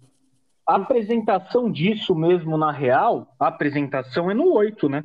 Não, A liga... Não, não- é porque é isso, é de novo Tá, isso. No bem. 9 fala a palavra díade. No Beleza, 9. beleza. Mas no 8 que mostra que existe uma ligação entre os dois, tá ligado? No Desde o 8 Skype, que 7 mostra na isso. verdade. Mas, bom, o negócio que deu nome aos bois, entendeu? Surgiu essa dia de dar força, surgiu a profecia, uma, uma profecia que é a mais forte para ser escolhida, assim, teoricamente. Porque o Palpatine sugou um pouquinho do poder lá, já, já soltou raio para queimar uma frota inteira de naves, né? Super tosco, mas beleza. Uma nave que ele tirou do cu, né? Uma frota que saiu do cu É, do É o Palpatine. grande empreendedor da galáxia. Bem Não, e tosco. assim, eu acho, você trazer o Palpatine de volta é o maior insulto É. possível à trilogia clássica. Também acho. Porque a maior redenção que a gente tem de um vilão. O propósito da vida do lixo, Darth brother. Vader era esse, velho. A, a profecia Você de jogou era fora, esse, mano. Já era, acabou. Esquece. Foi, foi ligado? 30 anos de paz, mano. Foi 30 anos de Ah, paz. velho. Nossa, que puta sacrifício, então. É o 30 escolhido anos de paz do pica. caralho ainda, né? 30 Porque a, porque a treta tava rolando, ficou rolando uma cota ainda. Ah, porque os caras são muito ruins de serviço, mas isso aí não é Não, Eu não- não só. Eu acho o filme 9 ruim, mas o que eu acho que apresentou conceitos que eu acho que fe- fechou bem a- a- o conceito, entendeu? Tava muito mal fechado pra mim. A Rey é sem Mano. freia de quem? A Rey é freia de ninguém, mas é super fodida. Ah, beleza, foda-se. Aí não tem mais Jedi, mas todo mundo é Jedi no final. Ah, beleza, qualquer um pode ser um Jedi. O Luke Porra, ela é neta do Ren. Palpatine. Velho, a hora que falam que ela é neta do Palpatine, mano, eu comecei a me dar soco, brother. Eu falei, mais eu não consigo viver com isso. Que coisa ridícula. E como é Quem que o fez Quem filho, foi a infeliz, Não é- triste não é filho, não, pessoa é- que transou com esse velho filho da puta, velho? Ela é neta do, ela é neta do Palpatine. Nunca- é, é a filha do clone dele, na verdade. Ah, inventar, mano, inventaram, inventaram um filho do Palpatine do nada também, velho. É clone, é clone. Clone que não tem acesso à força. Ah, mano, vai se ferrar, isso não dá, não, velho. eu isso acho não horrível. dá. Mas, mano, desculpa, mas o 8 pra mim estragou. O 7 é um filme. Star Wars, casos de família. seguro. Tem Agora, que o ser 8 tudo da família, tudo senão não dá. Mas não tem como, O mano. 9 tentou salvar um pouco, mano, que pra mim o 8 foi um desastre. Sinceramente. O 9 foi ruim porque o 8 fez o 9 ser ruim. Não acho, velho. Eu não acho. Eu acho que o 9 foi ruim porque o J.J. Abrams é um puta de um covarde que ficou contrariado com os rumos da história do 8 Ele e ficou ficou fazendo birrinha com o É. diretor. É, Cara, o porque 9 cara tem umas coisas. 8. Não cagou no 8, velho. Ah, eu, o 8, eu- não... 8 acabou com só- toda a história. o que eu acho que tem de ruim no 8, a única coisa que eu concordo assim que é ruim do 8 é o arco da, do fim com a com a Rose, né? Rose o nome É, dela. nossa, essa mano, a única coisa é ruim do ridícula. 8 pra você é isso? A única? Cara, pra mim a única coisa ruim do 8 é isso. Por quê? O que eu acho mais explorado. Você poderia, ao invés de ser ela e, o- e o Finn, eu acho que deveria ter sido alguma missão entre Finn e Paul para você construir mais a relação de amizade entre os dois, que era uma relação muito boa, como eu disse. Os dois atores juntos, os dois personagens juntos, interagem muito bem, se complementam muito bem, eu acho. Os dois são engraçados, os dois têm um, o, o Poe é um lado mais corajoso, mais forte, o Finn é um lado mais se descobrindo, querendo saber até onde pode chegar, sabe? Mas o você colocar essa história nova ali, a personagem nova ali naquele aquela missãozinha bem secundária, realmente ficou, ficou mais fraco. Aquela historinha do aqueles cavalos esquisito, acho meio tosco também. Mas aquilo é o arco completamente secundário da história, completamente secundário. Não é nem um foco principal e e o quê? Deixa... Não, pode completar. Depois vou perguntar um negócio pra você. Mas pode completar. Não, é- isso é o que eu acho que é o, é o mais ou menos de- desse, desse episódio, assim. Por quê? O Luke Skywalker, que é uma coisa que muita gente não gostou, eu achei muito bom. Eu achei as cenas dele com a Rey muito boas, tá ligado? Eu achei a ligação da Rey com o Kylo Ren muito bem feita, muito melhor do que a gente foi ver no 9 depois, mas sim, infinitamente melhor, tá ligado? Tem coisas que dão uma pecada? Até tem. Só que, mano, você vê o Kylo Ren começando a querer se, andar pelas próprias pernas, tá ligado? Ele se desenvolvendo como vilão. Cara, o ponto final do filme era para falar esse cara vai ser o vilão mesmo da parada, e é isso. O ponto final do filme dá esse caminho, tá entendendo? Colocar a camisa 10 do Kylo Ren não dá, mano, desculpa. Dá. Mano, dá sim, velho. Você tá subestimando muito o cara, mano. Ele era um personagem poderoso. A Rey não era poderosa assim também. Ela também tava se desenvolvendo. Fazia sentido isso. Mas Faz deixa, eu, sentido. mas deixa eu perguntar uma coisa. Qual é a cena de ação do filme 8? Que mais te marcou? Cena de ação específica, Isso. mano, Não, tem poucas, então vai ser difícil achar. tem poucas, mas eu não, eu não acho que. Não, tudo bem, mas qual foi a cena de ação que te mar... que a, a luta que te marcou no filme? Mas, cara, o Star Wars não me marca por lutas. Não, Não é isso bem, que faz. tudo bem, só é um ponto só que eu tô abordando. Não, eu acho que de luta específica, eu não acho que tem nenhuma que eu falo foda, mas eu também acho que não. Cara, não sei se no, no 4 tem alguma luta que você acha foda. Eu não acho. Na, na Eu acho época, a luta do. Darth Vader com Obi-Wan era pra ter sido uma coisa bem foda, eu imagino. Ah, mano, não Ah, tá, sei do se 4 foi tanto. Eu acho Ah, que, o- acho que, é, deve acho que outros efeitos visuais que tinham no filme eram muito mais chamativos que aquela luta. Uma luta devagar pra caralho. Que o Obi-Wan deixa se matar, tá ligado? É- O Ah, Star é Wars que- não é. A, a, a luta, ela é um complemento, assim. A Ah, história é desculpa, o pra muito principal. Pra mim tem Star Wars sem luta de saber de luz. Pra mim é uma coisa essencial no filme. E esse Ah, filme não quer tem uma luta épica? A luta épica, pra mim, épica, é a do Luke contra o Kylo. No Mas final. ele não teve luta. Como- Exatamente, ele Ué. não teve luta. Esse é o Luke Prime. Isso é um Luke Prime. Mas não, não era o Luke, o Luke. Ele só desviou de uns tiros, a pessoa lá na frente, o Kylo Ren enfiou o Cara, é ah, tem muito aqui. foda aquela cena. Eu acho muito bom. É muito foda, mano. O Mark Hamill batendo assim no ombro, tipo, Eu, não, eu nem queria ver o Luke lutando contra o Kylo Ren, mano. Porra, velho, isso é... Mas ele fazer é. aquilo, ele fazer aquilo é ele É mostrar como ele é tão mais foda que o Kylo Ren, velho. Não, eu entendi o princípio, mas eu acho que faltou mim, faltou Star Wars. Ficou muito drama e pouca aventura. Eu acho que é o, que- é o filme que, da trilogia. É o filme que mais esbanja Star Wars de todos, pra mim. A cagada é aquilo. Mano, é, é o desperdício do cassino. Por que, que você vai colocar o Benício Del Toro no cassino? Por que, que você já não apresenta o Lando, tá ligado? Umas coisas que tinham combinar mais, assim. São alguns, alguns pequenos desperdícios, mas, porra, eu acho que tem coisas muito boas, mano. Eu acho que é o melhor. Eu acho da trilogia, eu acho o melhor. Inclusive, quando eu acabei de ver, e se não tivesse sido 9, pra mim seria um dos melhores filmes de Star Wars, porque eu admiro coragem em filme. Isso que eu admiro. Ter coragem, ter peito pra fazer algo novo, pra querer fugir. Porque aquilo, o 7 foi o convencional do convencional. O 8, vamos desenvolver a história, velho. Agora alguém fala aí que eu tô falando pra caralho. Desculpa, pra mim nem sempre novidade quer dizer coisa boa, mano. Pra mim, essa novidade aí do filme 8 pra mim foi horrível. Mas quais foram horríveis? Agora é sua vez de falar vou, quais vou foram. citar meus pontos pra você, o que foi horrível. Primeiro, o Snoke tava sendo construído desde o filme 7, só apareceu um holograma dele. A gente vê, nossa, quem é esse cara tão foda que, né, chamou todo quase o Império de volta. Eu queria ver o que, que ele fez. Ah, o cara vai lá, solta raiva, passa na cadeira e morre porque viraram um sábio pro lado dele. Nossa, eu até esqueci dele, bro. Eu até esqueci É, dele. exatamente. Ele era moral. o vilão da trilogia. Mataram ele no, É verdade. no 8 assim, sem nada. Acabou. Já era. E por que isso é ruim? Mano, porque eu constru... o quem é esse personagem? Eu tava, mostra... eu tava só indo no filme 7 falando, nossa, esse cara vai ser um cara mais foda que o Palpatine. Eu quero ver quem é no filme 8. É Aí péssimo, que né? Você merda. poderia É. ter evitado aquela, toda aquela baboseira, ah, de alguma forma o Palpatine retornou, se você tivesse deixado o Snoke. Snoke como vilão. deixar o Snoke, Mas tava porque bom isso é também. elevação do Kylo. Ele matar o Snoke é elevação do Kylo Ren. É, Você- aí, você é aí fanboy do deixasse Kylo Ren, não o dá, Kylo Ren mano. como vilão do 9, aí eu concordo com você. Eu acho que faltou pra mim. Essa morte do Snoke pra mim foi ridícula. As coreografias de luta, pra mim, é a pior coreografia de luta já feita em Star Wars. Se você assistir o filme pausadamente, você vai ver que a Rey, quando tá brigando com o cara, o cara defendendo o sabre dela. tá Eu acho essa luta mão, feia também. parado. Também acho essa luta entre os dois feia. Eu não acho boa. Não, é a pior. É a pior coreografia de todas. A pior é do Obi-Wan com o Diego Fett, tô te falando. Não é Vai. pior. Ó, olha essa luta em câmera lenta. Não é pior. Você vai ver. Eu assisto a Django, vai assistir essa, depois a gente conversa de novo. Você vai ver. E a parte do cassino, pra mim, eh, sei lá, um terço do filme você podia descartar, que não serviu pra nada. Não entendi o que foi aquela parte. A Capitã faz uma morreu, nem sabia que ela tinha morrido, nem sei quem é Guilherme Del Toro, porque não fez nada no filme todo, praticamente. No Benício Del Toro, Guilherme Del Toro. o diretor. Guilherme é o- Verdade. Obrigado pela correção. E a parte do look, eu, eu gostei do look, assim, eu não achei ruim o look, um look desiludido, puto da vida e tal. Eu gostei do personagem assim. O que eu não gostei foi alguns errinhos aqui e ali, como chamar um sabre de luz de, de laser sword, né? Mas, tudo bem. Bem tosco. Mas o pior para mim foi esse negócio de, ah, uh, quem é a Ray, né? Fez todo mistério, nossa, pessoal perdida, que, que, lembra de algumas coisas, tem flashback. Ah, não, ela é filha de ninguém. Você não é ninguém aí. Ah, mano, pelo amor de Deus. Acabou todo o mistério que, que deu pra mim no filme 7, sabe? Mas eu queria justamente isso, sabia, velho? Eu, ach... eu ia achar legal se ela não fosse ninguém, mano. Ah, mas pra é que, que tava Eu acho que ela ser neta do Palpatine quebra tanto, porque vira um caso de família. Porque até aí o Obi-Wan era quem? O Qui-Gon era quem? A Sokatana era quem? Tá ligado?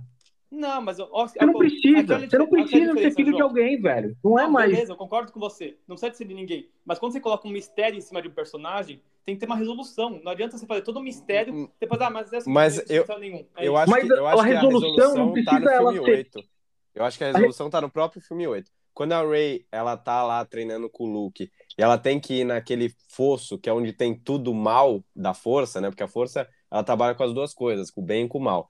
E aí, em tese, naquele fosso, tem tudo que é de negativo. E aí, quando ela vai lá, é aquela cena dos espelhos, que ela encosta no espelho e revela uma sequência de rays, e aí no final é, reside só uma, que ela tá se enxergando. Ali eu acho que é o ponto do filme 8, e principalmente do diretor, que você. Porque ela tá imaginando que vai mostrar os parentes dela, de onde ela vem, a origem, o e no final não é nada.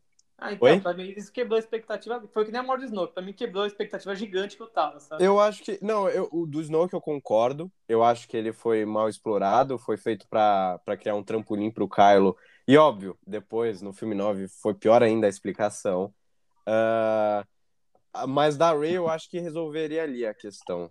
De ela justamente se encontrar naquele subjet, subjet, subjetivismo feito por aquele espelho, que é, acho que uma metáfora que o Ryan Johnson tentou criar para explicar que você não necessariamente precisa ser descendente de alguém muito importante para ser uma personagem importante dentro de um universo. Acho que todo filme, na verdade, dele gira um pouco disso. Você não precisa ser descendente de alguém superpoderoso para fazer a diferença. Aquela questão do de muitas pessoas usarem a força, mas não serem Jedi ou não serem Sith. É, não teve aquela dica do menininho lá que ficou todo mundo falando. Esse é o final também. do filme, né? Esse é o, é o final. É, é o que dá é o onde... indício das próximas trilogias, é... no futuro de Star Wars. Que é um Mas... moleque que, mano, ele é quase um escravo e ele tem o uso da força, sabe? É, que é uma coisa parecida com a Anakin, tá é, ligado? É um pouco da visão do diretor de que a força tá em tudo e todos e as pessoas usam isso de forma Ela diferente. É, isso é, achei, isso é uma coisa vista no Rogue One também, certo? Isso é uma coisa que é vista no Rogue One. Mas acho que é uma coisa que vai ser falada desde o filme 7, o que foi contrário, totalmente contrário. Essa parte do espelho tentou mudar, tentou, mas. Mas, cara, é mostrado no filme 7. A força não se manifesta com o fim, de alguns modos, não? Oi, desculpa, não, não ouvi. O fim não, não tem alguma certa sensibilidade à força no filme 7 também? Tem. Então, já está apresentado que pessoas comuns também podem, de algum modo, ter alguma sensibilidade, algum, sentir algo com a força. É que Eu assim, acho... a, a Ray, ela pegou o sabre, não é que ela tem acesso à força e não, isso já está explicado. Ela pegou o sabre do Anakin, do Luke, aquela da Ray, e ela teve um vislumbre de um flashback. Mostrou várias. É que eu não lembro, faz tempo que eu vi, mas lembro dessa parte do sabre de luz. Foi no 7.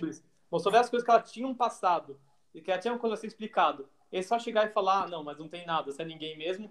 Pra mim, tipo, ah, e o flashback, tudo isso. Mas ela tem vislumbres que não necessariamente são relacionados a ela também, né? Ela vê o, ela vê o Luke, ela vê o Luke com a, a mão do Luke no R2D2, umas coisas assim, né? Ela vê os Cavaleiros de Rain. A parada é que assim, para você dar um, uma história para ela, você atender às expectativas do quem é ela, você não precisa colocar que ela é que ela é neta do Palpatine. Você tem infinitas opções. Você pode colocar que ela era filha de uns, de uns rebeldes, de coisa assim, que estava, sei lá, em outro planeta, e aí o, a, a primeira ordem invade o planeta, os caras têm que va sair vazado, tem que conseguir esconder ela em algum lugar, eles se fodem. Tem tanta opção. Você pode colocar que tava os Cavaleiros de Rain indo buscar. Estavam indo atrás de todo mundo que eles identificavam sensível à força, tá ligado? e aí conseguiram esconder a Ray criancinha, ela não lembrava de nada. Tem muita opção que você podia fazer. Eu, eu precisava colocar que ela era filha, do, ela era neta do Palpatine, porque isso é diminui muito a parada. Isso é querer fazer virar caso de família. E para ela acabar falando que ela é Ray Skywalker, assim, é um insulto. É um insulto à nossa, à nossa inteligência, à nossa é. paixão pelos filmes, velho. Na minha opinião, eu gosto que. Pra mim, eu não gosto nem de considerar essa trilogia. Mas na minha opinião, eu gosto de pensar que teve o 7 e o 9. Não gosto nem de pensar que teve o 8, pela verdade. Cara, o 9. Pra mim é o ele tem- contrário. pra mim- eu também. O 9 Eu pra mim gosto é tão de enxergar covarde. que tem o 8 e não gosto de enxergar que teve o 7 ou 9. Cara, o 9 pra mim ele é tão covarde que ele, ele é toda hora assim. Não, é um filme Ele- horrível. É um filme Ele covarde. faz merda, aí ele mete um fanservicezinho. Faz merda e um fanservicezinho. Ele tenta te comprar nessa. Mas, por exemplo, o Paul Dameron faz uma parada foda pra caralho, que é aquilo de dar, tipo, vários saltos no. Vários saltos hiperdimensionais. E é alguém. É, é, pode, pode continuar. O Paul Dameron faz aquela parada foda que é dar vários saltos interdimensionais, um seguido do outro, tá ligado? Na velocidade da luz. E aí, você fala, caralho, isso é uma manobra foda. Irmão, a porra do cara de TIE Fighter atrás, os caras fazem Tá exatamente a mesma coisa. Manja, isso era uma coisa que até então era fudidaço de fazer. Era impossível de fazer. Aí você já equilibra tudo pra ser uma merdinha. Manja, É. tudo pra ser fácil, fraco. Você tira acho- sentido de muitas coisas nesse filme. Tira, Você velho. tira completamente o peso de certas coisas que existem no universo de Star Wars a partir do momento que você banaliza. Esse filme é horroroso. É justamente Todo mundo é general, né? Reparou que todo mundo é general. é, todo mundo é general. O Palpatine, o Palpatine é o, o empreendedor da galáxia que conseguiu colocar um monte de estrela da morte em um monte de naves sem ninguém perceber no universo lá escuro lá que ele tá. Não, É. e aquela quantidade de puta, fudeu, brinquei, tô brincando, parece quadrilha, olha a cobra, é mentira. Chewbacca morreu, é mentira. C3PO perdeu toda a memória, é mentira. Mentira. Tá ligado? Vai tomar no cu, velho. Não, aquela Oi. Tem um fala mínimo aí. de coragem. A maior frustração com o filme 9 é exatamente essa. O, o grande vilão, que é pra fechar, faz- fazer a conclusão da série, é o Palpatine, que é apresentado do nada, muito mal explicado, assim, é muito jogado, assim, tá ligado? Do nada ele tinha mil naves, ele voltou de alguma forma da É, você joga fora todo o, o arco do personagem do Kylo Ren que estava desenvolvendo, você estava desenhando para ser o, o vilão final, ele tem uma uma redenção, não sei porque nunca teve, né? é, ou pelo, pelo menos um antagonismo de fato, né? É, o, um arco completo, você joga tudo no lixo. Eita. É. Não, isso, isso é foda. Inclusive, você também tem um grande problema de você descaracterizar tudo aquilo que foi construído. Pra que que serve a profecia do escolhido?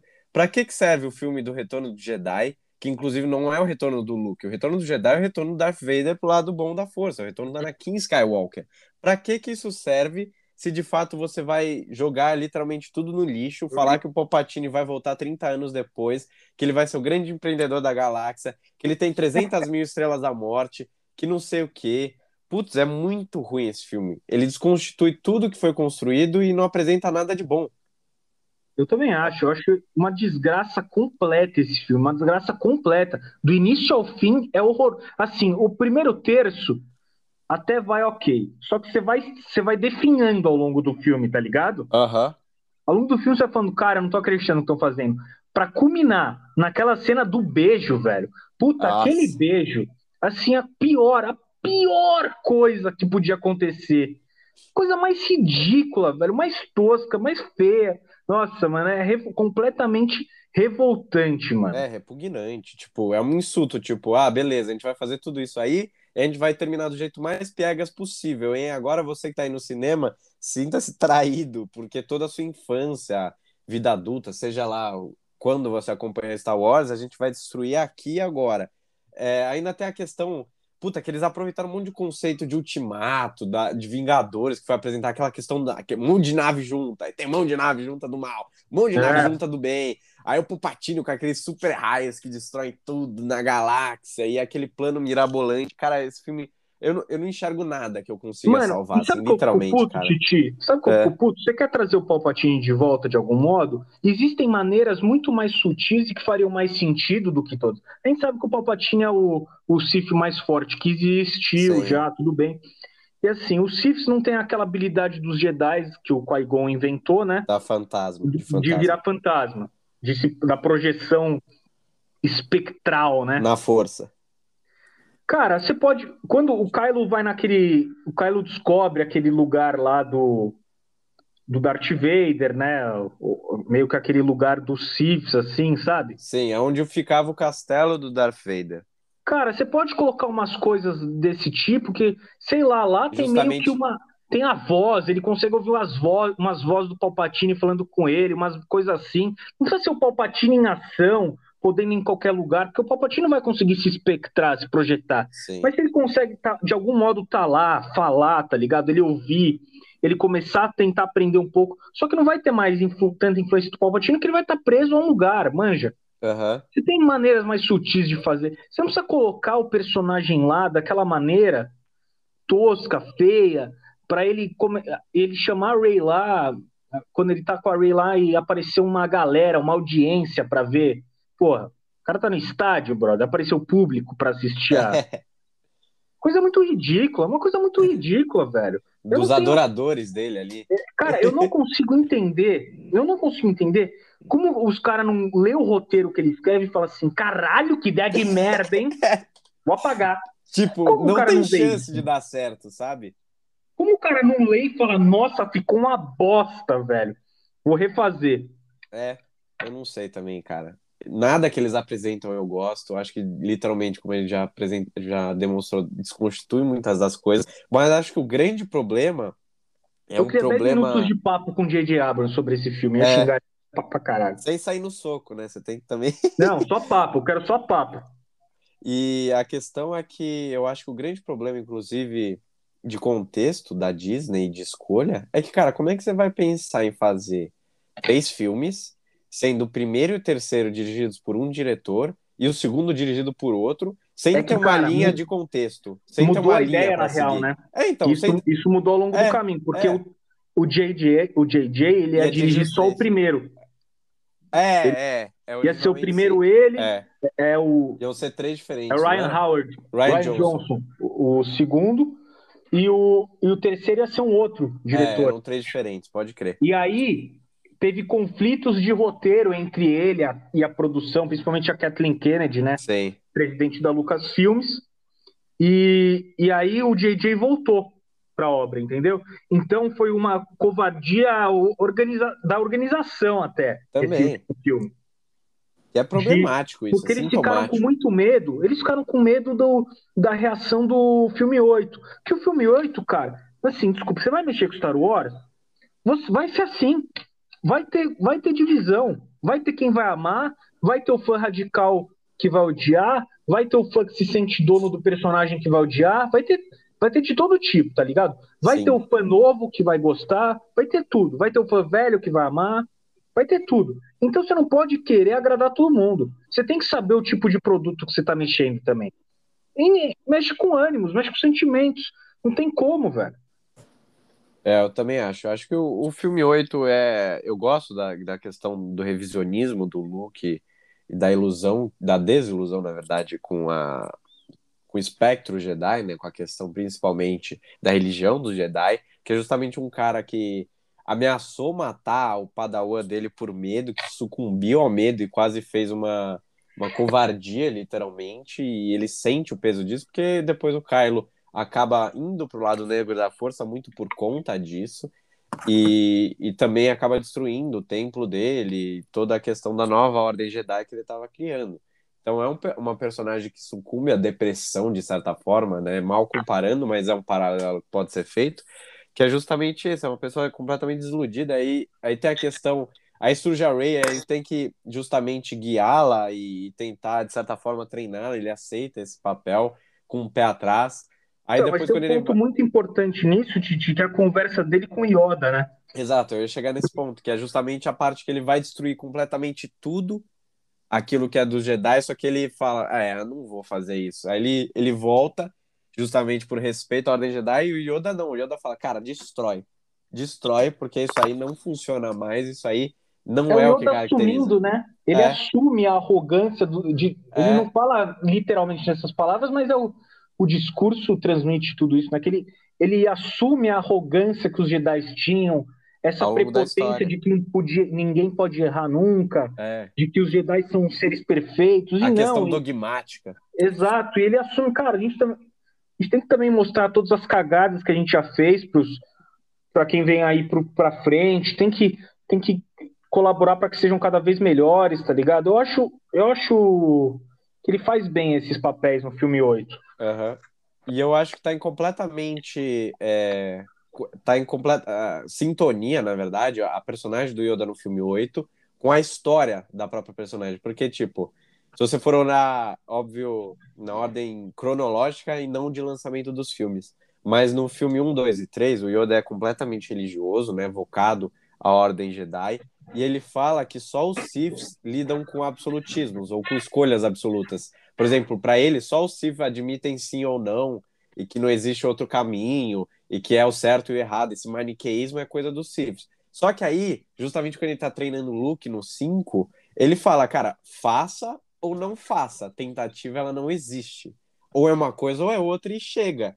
E aí você mostra que depois de, inclusive, os eventos da Ordem 66, da queda do, da Ordem Jedi, queda da República e ascensão do Império, o Yoda passa por esse revisionismo daquilo que ele teve, da, da, da, função dogmática e da vocação à Ordem Jedi. Ele passa por parte disso. Inclusive, isso é transmitido justamente depois no filme 8, que ele fala, cara, queime isso aí, a gente errou. Não, não, não é certo essa visão extremamente dogmática de seguir essa determinada lei que a gente criou, porque a gente acabou se cegando para tudo aquilo que cercava a gente, todos os poderes que a gente não viu. E aí o Luke, enfim, queima todos os livros sagrados dos Jedi. Não, e, e assim, só para complementar então essa era cinematográfica da Disney aí, eu queria dar uma puxadinha nos dois spin-offs que eles fizeram, né? Sim. Rogue One e Solo que para mim são dois filmes contrastantes, tá ligado? Para mim, Rogue One é uma das melhores obras que a gente já teve de Star Wars. Se o... Eu gosto, mas eu não acho. Cara, eu acho que o que o, o 9 tem de covardia, sim, o Rogue One esbanja de, de certa coragem. Ousadia. Por, porque, velho, é um, ele, ele tem coisas que, infelizmente, a gente não tem visto muito em filmes, que é não tem um romance forçado à toa, não tem. Tá ligado? Não precisa. E, cara, e todo mundo morre no final. Manja. Uhum. Não tem não tem um final super bonitinho tal, mas você tem personagens sensacionais, eu acho. Tem personagens muito foda. Eu gosto bastante da Jean Erso. Eu gosto muito daquela dupla lá do I'm One with the Force, the Force is One with Me, tá Sim. ligado? Cara, esse personagem, para mim, é é uma das, é uma das melhores coisas que tem de Star Wars. E o, e o parceiro dele, que é aquele cara gigante, que tem uma que usa arma metralhadora. É, sim. O robô é sensacional. Aquele robô. Como é que chama mesmo? Não que era do Império. É, Só o Cassian é Andor. O Cassian Andor não é tão divertido, tal, mas vai ter série dele, a gente talvez possa ver mais. Só que, cara, é uma conclusão, é uma coisa muito bem feita de como como conseguiram os planos, tá ligado? É um filme Sim. que transmite o, o, peso que foi, o custo que foi conseguir os planos da Estrela da Morte. Pra Isso justamente. Acho... Falei. Não, eu acho muito bonito de ver como é, tá ligado? O, ver o Akibar de novo lá comandando armada. Sim. O Akibar ver... é foda. Você vê a Momotima lá prestando um papel no Rebeldes a cena do Darth Vader no final é a é, melhor, a cena com sabre de luz já é. feita e, e mostrando é, o poder do Darth já Vader. Viu, já viu o Mandaloriano? Já viu? Sim. É, é tem cena ali que, é que, eu acho que é, é, muito das coisas que a gente viu em Rogue One, só que com uma outra personagem. É, tudo pode ser, tudo bem. Eu acho Mas que é uma, inclusive que... uma inspiração. Só que foi a primeira vez que a gente viu um Darth Vader meio full power, né? Sim, sim porque nunca era muito mostrado. Era ele enforcando, ele brigando com o Luke usando uma mão, porque ele não queria. Porque ele não queria. É, Matar. ele queria esbanjar até, né? Ele tava. No 5 ele luta usando uma mão. É. No 6 ele perde quando o Luke, de certo modo, dá uma cedida ao lado negro. Sim. Porque ele assume a raiva no combate, né? Que é algo que para os Jedi é algo que está conectado ao lado do Negro da Força. Então, assim, eu acho que para fazer um, um, uma coisa meio global sobre a era, a era Disney. A era Disney conseguiu pegar elementos bons e aproveitar no começo, conseguiu fazer filmes para mim excelentes como Rogue One e 8, mas aí conseguiu pisar em muita coisa com da, das coisas da do que a gente já tinha de clássico, tá ligado? Porque isso é uma coisa que me incomoda. Você conseguir ficar mexendo muito no que já é clássico, você não precisa ficar Sim. mexendo com o 9 e com o solo, tá ligado? Porque o solo é um filme que, para mim, cara, é um filme completamente desprezível, tá é, ligado? Fora de É um filme que dá desgosto de ver. Você fica triste, mano. Você fica triste vendo o solo. É um filme muito ruim. É um filme que era óbvio que não precisava. Você já tem. É um dos personagens mais icônicos um dos mais amados, um dos mais fodas é o Han Solo do Harrison Ford. Nada contra o cara que tu fez o que fez o, o Han Solo nesse, nesse spin-off. Mas, cara, não dá para você. Você não consegue olhar ele e ver o Han Solo. Entende?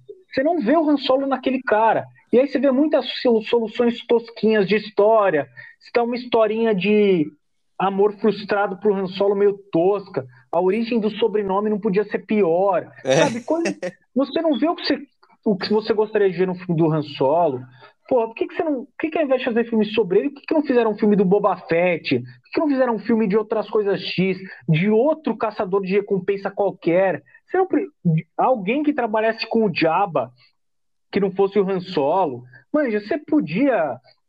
Você tinha um universo enorme de opções. Mas você optaram. Podia ser um pouco mais criativo. Optaram por fazer uma idiotice, tá ligado? Tanto que são coisas que mudaram os rumos, né? Porque em teoria ia ter filme do Obi-Wan também. Aí agora vai ter série. Vocês já viram que, porra, pra fazer uma coisa dessa, talvez a gente precise trabalhar melhor os personagens, que não dá pra só atacar qualquer coisa. É. Sabe? Se dá uma diminuída na Millennium Falcon também, sei lá, aquela aquele corrida lá, aquele trajeto ficou meio ah, zoado. É. É ridículo. Eu acho que tanto Han Solo quanto o filme 9 deu vontade de explodir sua cabeça quando você tá vendo, assim, um negócio meio, meio ridículo demais, assim, meio contra completamente aquilo que Star Wars simboliza e aquilo que foi construído. Acho que, de certa forma, é um pouco das duas coisas. É um desprezo, sabe? Eu não, não gosto de nada desses dois filmes. É, acho o Rogue One um bom filme, mas eu gosto muito de Sabre de Luz e tal, e eu me senti honrado pela última cena, que é justamente a cena do Darth Vader, que é a melhor cena para mim já feita em Star Wars, assim, tipo de representação e tal. Acho que é a melhor cena. É, o jeito que ele destrói aquelas pessoas e, e, o medo é uma cena de terror. Você vê que ela é filmada como uma cena de terror. Então, é de certa forma muito bem filmada e mostrando o personagem mais icônico da franquia.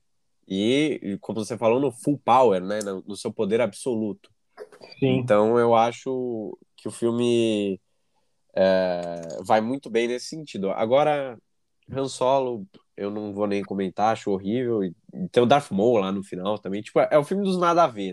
Eles mostram várias coisas assim, nada a ver, e ainda terminam com a cena pós-crédito, se eu não me engano, do Darth Maul aparecendo já no submundo do crime, que até faz sentido se você analisar Clone Wars e Rebels, que são as duas animações, mas é, fora isso, é completamente dissonante dos contextos dos filmes. Eu e... acho que talvez. Ah, falei, falei, foi mal. Não, e acho que é isso. Acho que é isso, para sintetizar. Eu, da era Disney, eu só gosto do filme 8 e acho o Rogue One ok. Um bom filme. E acho Mas... que o caminho vai ser as séries, né? Acho que eles viram é. que o sucesso de Mandalorian. Porque, cara, o que. Eu acho que o que tem mais legal de ver em Star Wars agora é uma exploração do universo mesmo, que é um universo muito rico, né? Sim. Você não precisa ficar vendo só histórias extremamente grandiosas para ser muito bom, manja? Sim. Você não precisa ver só a luta de rebeldes para ser foda. Não, tem, você consegue ver outras coisas boas. O, eu acho que o Mandalorian consegue explorar muito bem o universo Star Wars. Eu fico mais animado para essa série, só que eu tenho um palpite. Quero que vocês é. comentem esse palpite. Eu acho que o Baby Yoda vai ser utilizado para as trilogias futuras, que eu acho que elas vão ser, tipo, muitos, muitos anos depois, tá ligado? Sei. Eu acho que, eu acho que ele vai ser a cara das. Ele se desenvolvendo, né? Vai ser parte das próximas trilogias. Isso É, é, um porque ele é um bebê com 50 anos já. É um bebê Exato. com 50 anos. A, a raça do Yoda. O Yoda tinha acho que cinco séculos de vida, negócio assim. Era bastante tempo.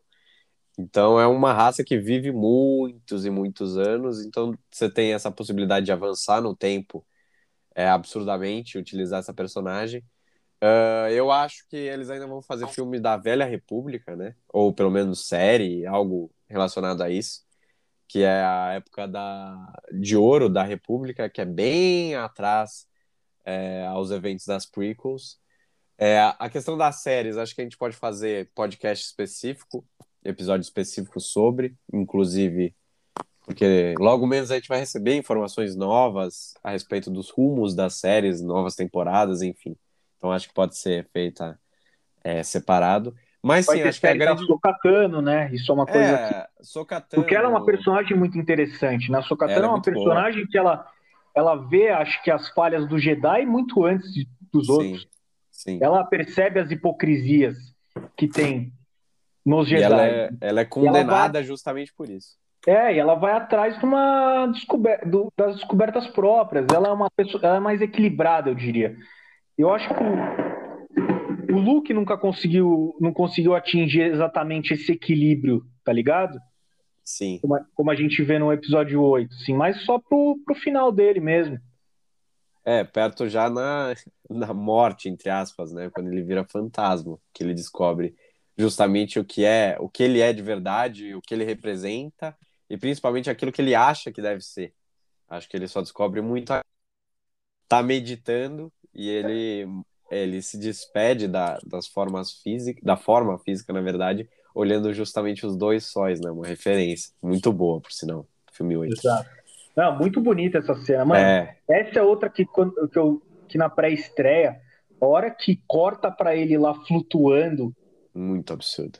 cara, o cinema foi abaixo. Juro. Sim. O cinema foi abaixo. Era todo mundo berrando, mano. Foi animal, Aquela animal, cena, animal. essa, essa sequência de cenas do filme 8 é uma das minhas cenas favoritas de Star Wars, assim. E a a- briga e ele Sim. voltando. o ambiente da batalha é muito bonito, né?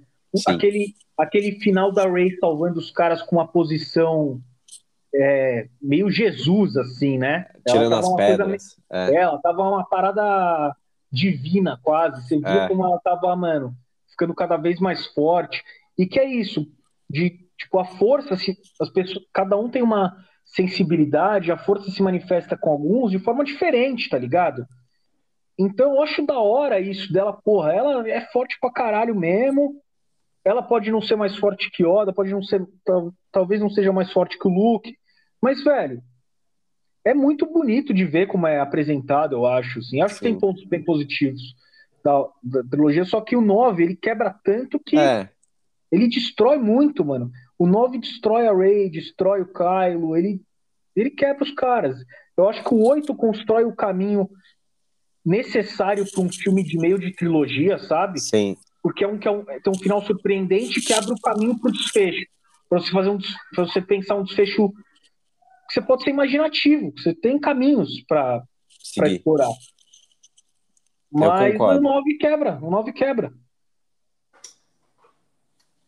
É, para mim, para eu fechar aqui só, que eu não comentei ainda sobre o solo e sobre o Rogue One, vocês meio que acharam que o Rogue One era aceitável, o Panda, pelo menos. Eu achei diferente, eu curti pra caralho o Rogue One. É, eu acho um dos melhores É, também. o João eu, achou eu. Eu achei coloco um ele no- bom Quando a gente fizer um ranking aí, eu vou colocar ele lá em cima, bro. É, achei fodido. E é certo que não são personagens que todo, todos novos e todos morrem no final, mas mesmo assim a gente eles conseguem fazer o quem tá assistindo se importar com a história, porque eles co- contextualizam a importância do que eles estão fazendo. E tem aquela cena final assim sensacional, uma das melhores de todos os, os filmes. E o solo pra mim você comentou como que é, o cara não é o você não consegue ver ele como Han Solo e esse era o grande problema desde o começo, porque ninguém vai ser o Harrison Ford, né, no ninguém vai fazer melhor, você quer igual. Então, mas aí eu concordo, achei um filme meio dispensável assim. Mas Rogue One eu acho fodido. Mano, eu acho que o. Ao invés de ser solo, deviam ter feito o filme Lando, tá ligado? Você quer... Porque É, o Lando é filme um que Lando. daria. É. O Donald Glover é muito bom. O, Lan- o Donald É. Glover eu conseguia ver como Lando, tá ligado? Sim. E seria muito mais interessante, porque, velho, aí você mete um, mete uma ceninha, um Han Solo de CGI mesmo, tá ligado? Igual eles fizeram no Rogue One, tem a Leia CGI, tem o Tarkin. Assim, não é perfeito? Não é. Você, o, você vê que é CGI? Você vê, mas, mano, é, pra uma ceninha tal, como funciona. Você mete uma ceninha dele ele perdendo a, a Millennium Falcon ali, pro Han Solo, ele ia funcionar, tá ligado? Sim. Eu É. acho que, eu acho que ia, ficar, ia ficar melhor. que dá pra que dá para fazer, desculpa interromper. Tantos personagens que dá pra explorar melhor, o próprio Darth Maul, a gente falou, que ele não foi mais explorado, o Boba Fett, esses são mais vilões, mas tem tantas opções, né, que dá pra fazer um spin-off desse tipo. É, eu, eu acho complicado os rumos que eles decidiram seguir, e isso com certeza refletiu no insucesso, né, com, a- com essa base de fãs mais velha que teve essa trilogia nova, horrível, tipo, ficou bastante nesse negativismo, nesse nega, nessa parte negativa justamente de você não ter tratado a franquia em si com o seu devido peso. Você sofreu muito com isso. É, e acho que quem é fã de verdade viu que, enfim, você, você percebe que aquilo tudo que você gosta foi jogado fora por covardia, falta de criatividade, chame do que você quiser, mas foi um plano muito mal executado.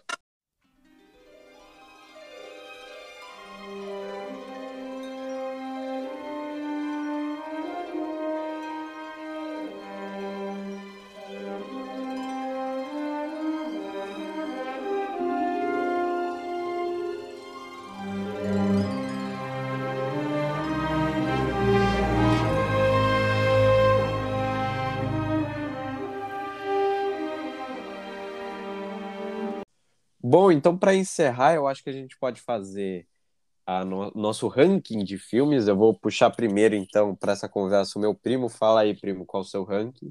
Bom, na minha ordem de preferência, eu coloco Star Wars 3, pela grande inovação, cena de luta, tudo que eu sempre sonhei em ver em, uma, um filme de Star Wars. Eu recebi isso no filme 3. Personagens marcantes, lutas marcantes, e a transformação de Anakin Darth Vader que eu não tinha ideia de como ia acontecer. Logo depois do 3 eu coloco o filme 5, que pra mim... por Aí doeu em mim, hein? Vou ter que, vou ter que, porque doeu em mim. Aí doeu. Não, mas o 5 é o segundo. O cinco 3, pra mim é- o 3 em primeiro, o 5 em segundo dói. Dói de ouvir. É, minha, minha geração é geração prequels, não tem como. Tem que ser, tenho que falar da prequels. Mas o 5 vem logo em seguida, que eu admiro que é uma obra de arte. Pra mim, a par... é que eu não vivi a cena de ver o Luke descobrindo que o, o Vader é o pai dele no filme, né? Eu soube antes, por spoilers anualmente antecipados, mas, bom, imagino que deve ser muito foda. Depois vem o filme 6, que eu gostei muito também, bom comer, o final perfeito, tirando os Ewoks. O filme 2, que, pelo que eu me lembro, eu gostava bastante. Tem bastante cena de luta também. Um aprofundamento bastante na parte do Mandaloriano, dos clones, do Exército da República, o início das Guerras Clônicas. Depois, filme 4, que, bom, por eu não ter visto na época também, eu fico com uma avaliação meio defasada. E, por último, o filme 1, que apesar de eu gostar do que ele atribuiu para o universo Star Wars em si, eu não gostei muito do filme propriamente dito. Depois desses, que são os filmes originais, eu coloco o. Como é o nome? O. Né? É Rogue One, né? Rogue One. É. Uhum. Que eu gostei de ver o outro lado dos rebeldes também, o Saw Gerrera, que você não vê que os rebeldes também é só os mocinhos que você via né, na trilogia clássica original. Que O próprio Cassian. Andor, né? O próprio Cassian Andor, que, que ainda estava com os rebeldes, ele, ele mostra que faz coisas bem meio escrotas também, né? O Sol Guerreiro, ele já era mais Ah, independente. Gerrera É, é o diabo lá, né? Mas bom, eu gosto- gostei de ver esse outro lado dos rebeldes assim. Isso eu É, gostei do Rogue One. bom mesmo. Ah, depois, o, o, coloco o Han Solo, que apesar de não ter muita coisa, foi divertido de assistir. Nossa, E- eu odeio esse filme. É, agora, agora eu tô nos, nos quatro últimos, né? Então tá difícil escolher já. Mas bom, vai Han Solo. Ah, depois eu vou. Eu sei que agora eu vou ser xingado, mas eu coloco o filme 9 das sequels, porque eu acho que foi o que deu pra salvar dessa trilogia, dando pra dar uma salvadinha colocando o Palpatine no final. Pelo menos fechou com um vilão. Nossa do... senhora! Aí, ó, falei. Pelo menos teve um vilão único nas três trilogias. Isso Ah, que esse eu é o achei. filme, cara. Puta que pariu. É. Eu já adianto que esse filme não vai entrar nem na minha lista. Ele não merece entrar numa Último. lista. Bom, vou colocar o filme 7, que não teve nada. Ah, o último, penúltimo. O 7, que não teve nada de novo. Apenas um remake do 4, piorado. E por último, o 8, que eu acho que quebrou tudo que a gente apresentou no 7. E pra mim, as cenas de, de combate do filme 8, não teve uma luta de luz decente. E a luta com aqueles guardinhas do Snow, que foi totalmente mal coreografada. Aquela parte do cassino eu achei totalmente perdida. Mandar metade do elenco pra outra parte do espaço pra não fazer nada lá. A morte da Capitã Phasma, eu esqueci que ela tinha morrido no filme 9, tão irrelevante que foi. Então, o 8 é o último pra mim. Então agora eu vou fazer o meu ranking também. Eu, eu concordo com meu primo quanto ao primeiro filme. Pra mim, especialmente porque eu tenho uma memória afetiva muito grande. Não acho o melhor filme como filme, mas pra mim o meu favorito é o Star Wars 3, que é o filme que mais marcou durante minha infância, adolescência, etc. É um filme que eu ainda gosto de, de rever, porque a parte de ação é fenomenal. Óbvio que você tem um grande problema desse filme, que é a questão do relacionamento do Anakin e a interpretação do Hayden Christensen, que é bem prejudicada, não é um bom ator. Depois acho que óbvio que não tem como discutir que lá no topo tá o filme 5. Depois, como terceiro melhor filme, na minha opinião, vai o filme 6. Aí depois o filme 4. Uh, depois. Não, na verdade, depois do 6, na minha, não vai o filme 4, vai o filme 8. Depois do 6 vai o filme 8, depois do 8 vai o filme 4. Depois do 4 vem Rogue One. Depois do Rogue One, Rogue One vem os filmes uh, 7, 2, 1 e por último acho que Han Solo. Acho que seria o. Ah, não, tem.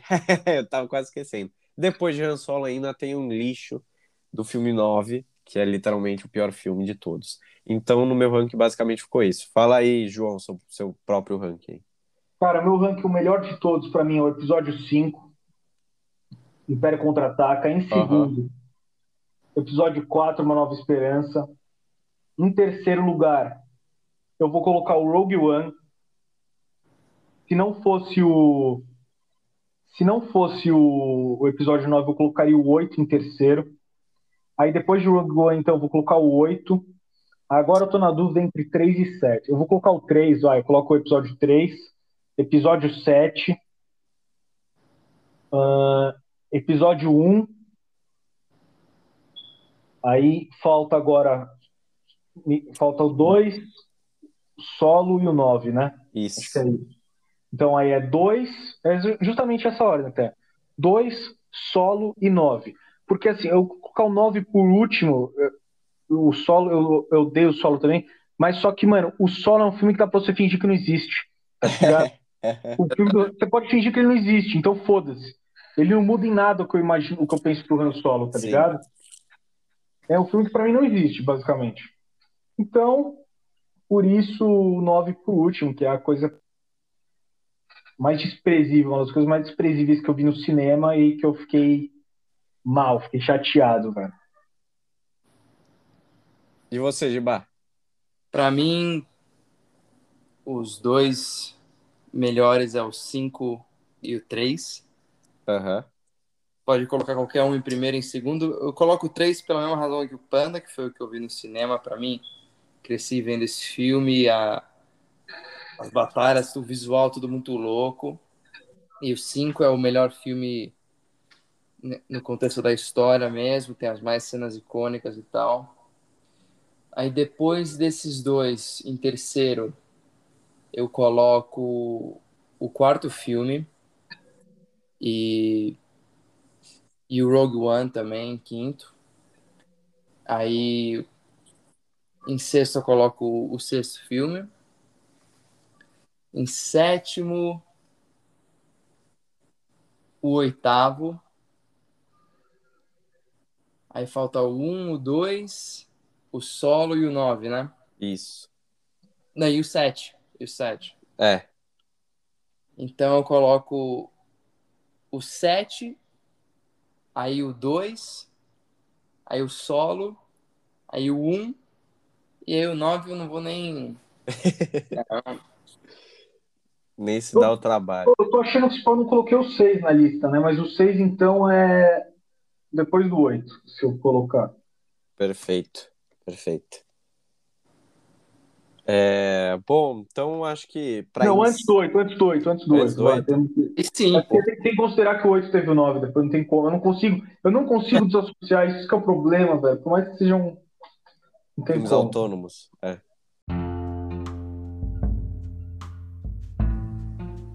Bom, então para encerrar esse bloco e esse podcast, eu me despeço de você que nos ouviu até agora. Bloco longo, longo, longo de Star Wars, debate sobre as três trilogias, inclusive os spin-offs, e o problema que isso gerou justamente para o conceito de Star Wars. Me despeço do João e do Giba, falou aí para vocês. E, Falou, pessoal. abraço, galera. É Pet hug. e para quem acompanhou aqui, eu sugiro que você se inscreva aqui no Spotify, em qualquer plataforma de que você esteja ouvindo o nosso podcast. Não se esqueça de se inscrever também no Instagram, porque lá no Instagram a gente tem conteúdo exclusivo, é o arroba Zenha na área. E também visite nosso site, que a gente às vezes emite críticas ou até textos em geral eh, sobre diversos assuntos. É o www.zenhanaarea.com. É isso. Um grande abraço e espero que você tenha um bom dia. Falou!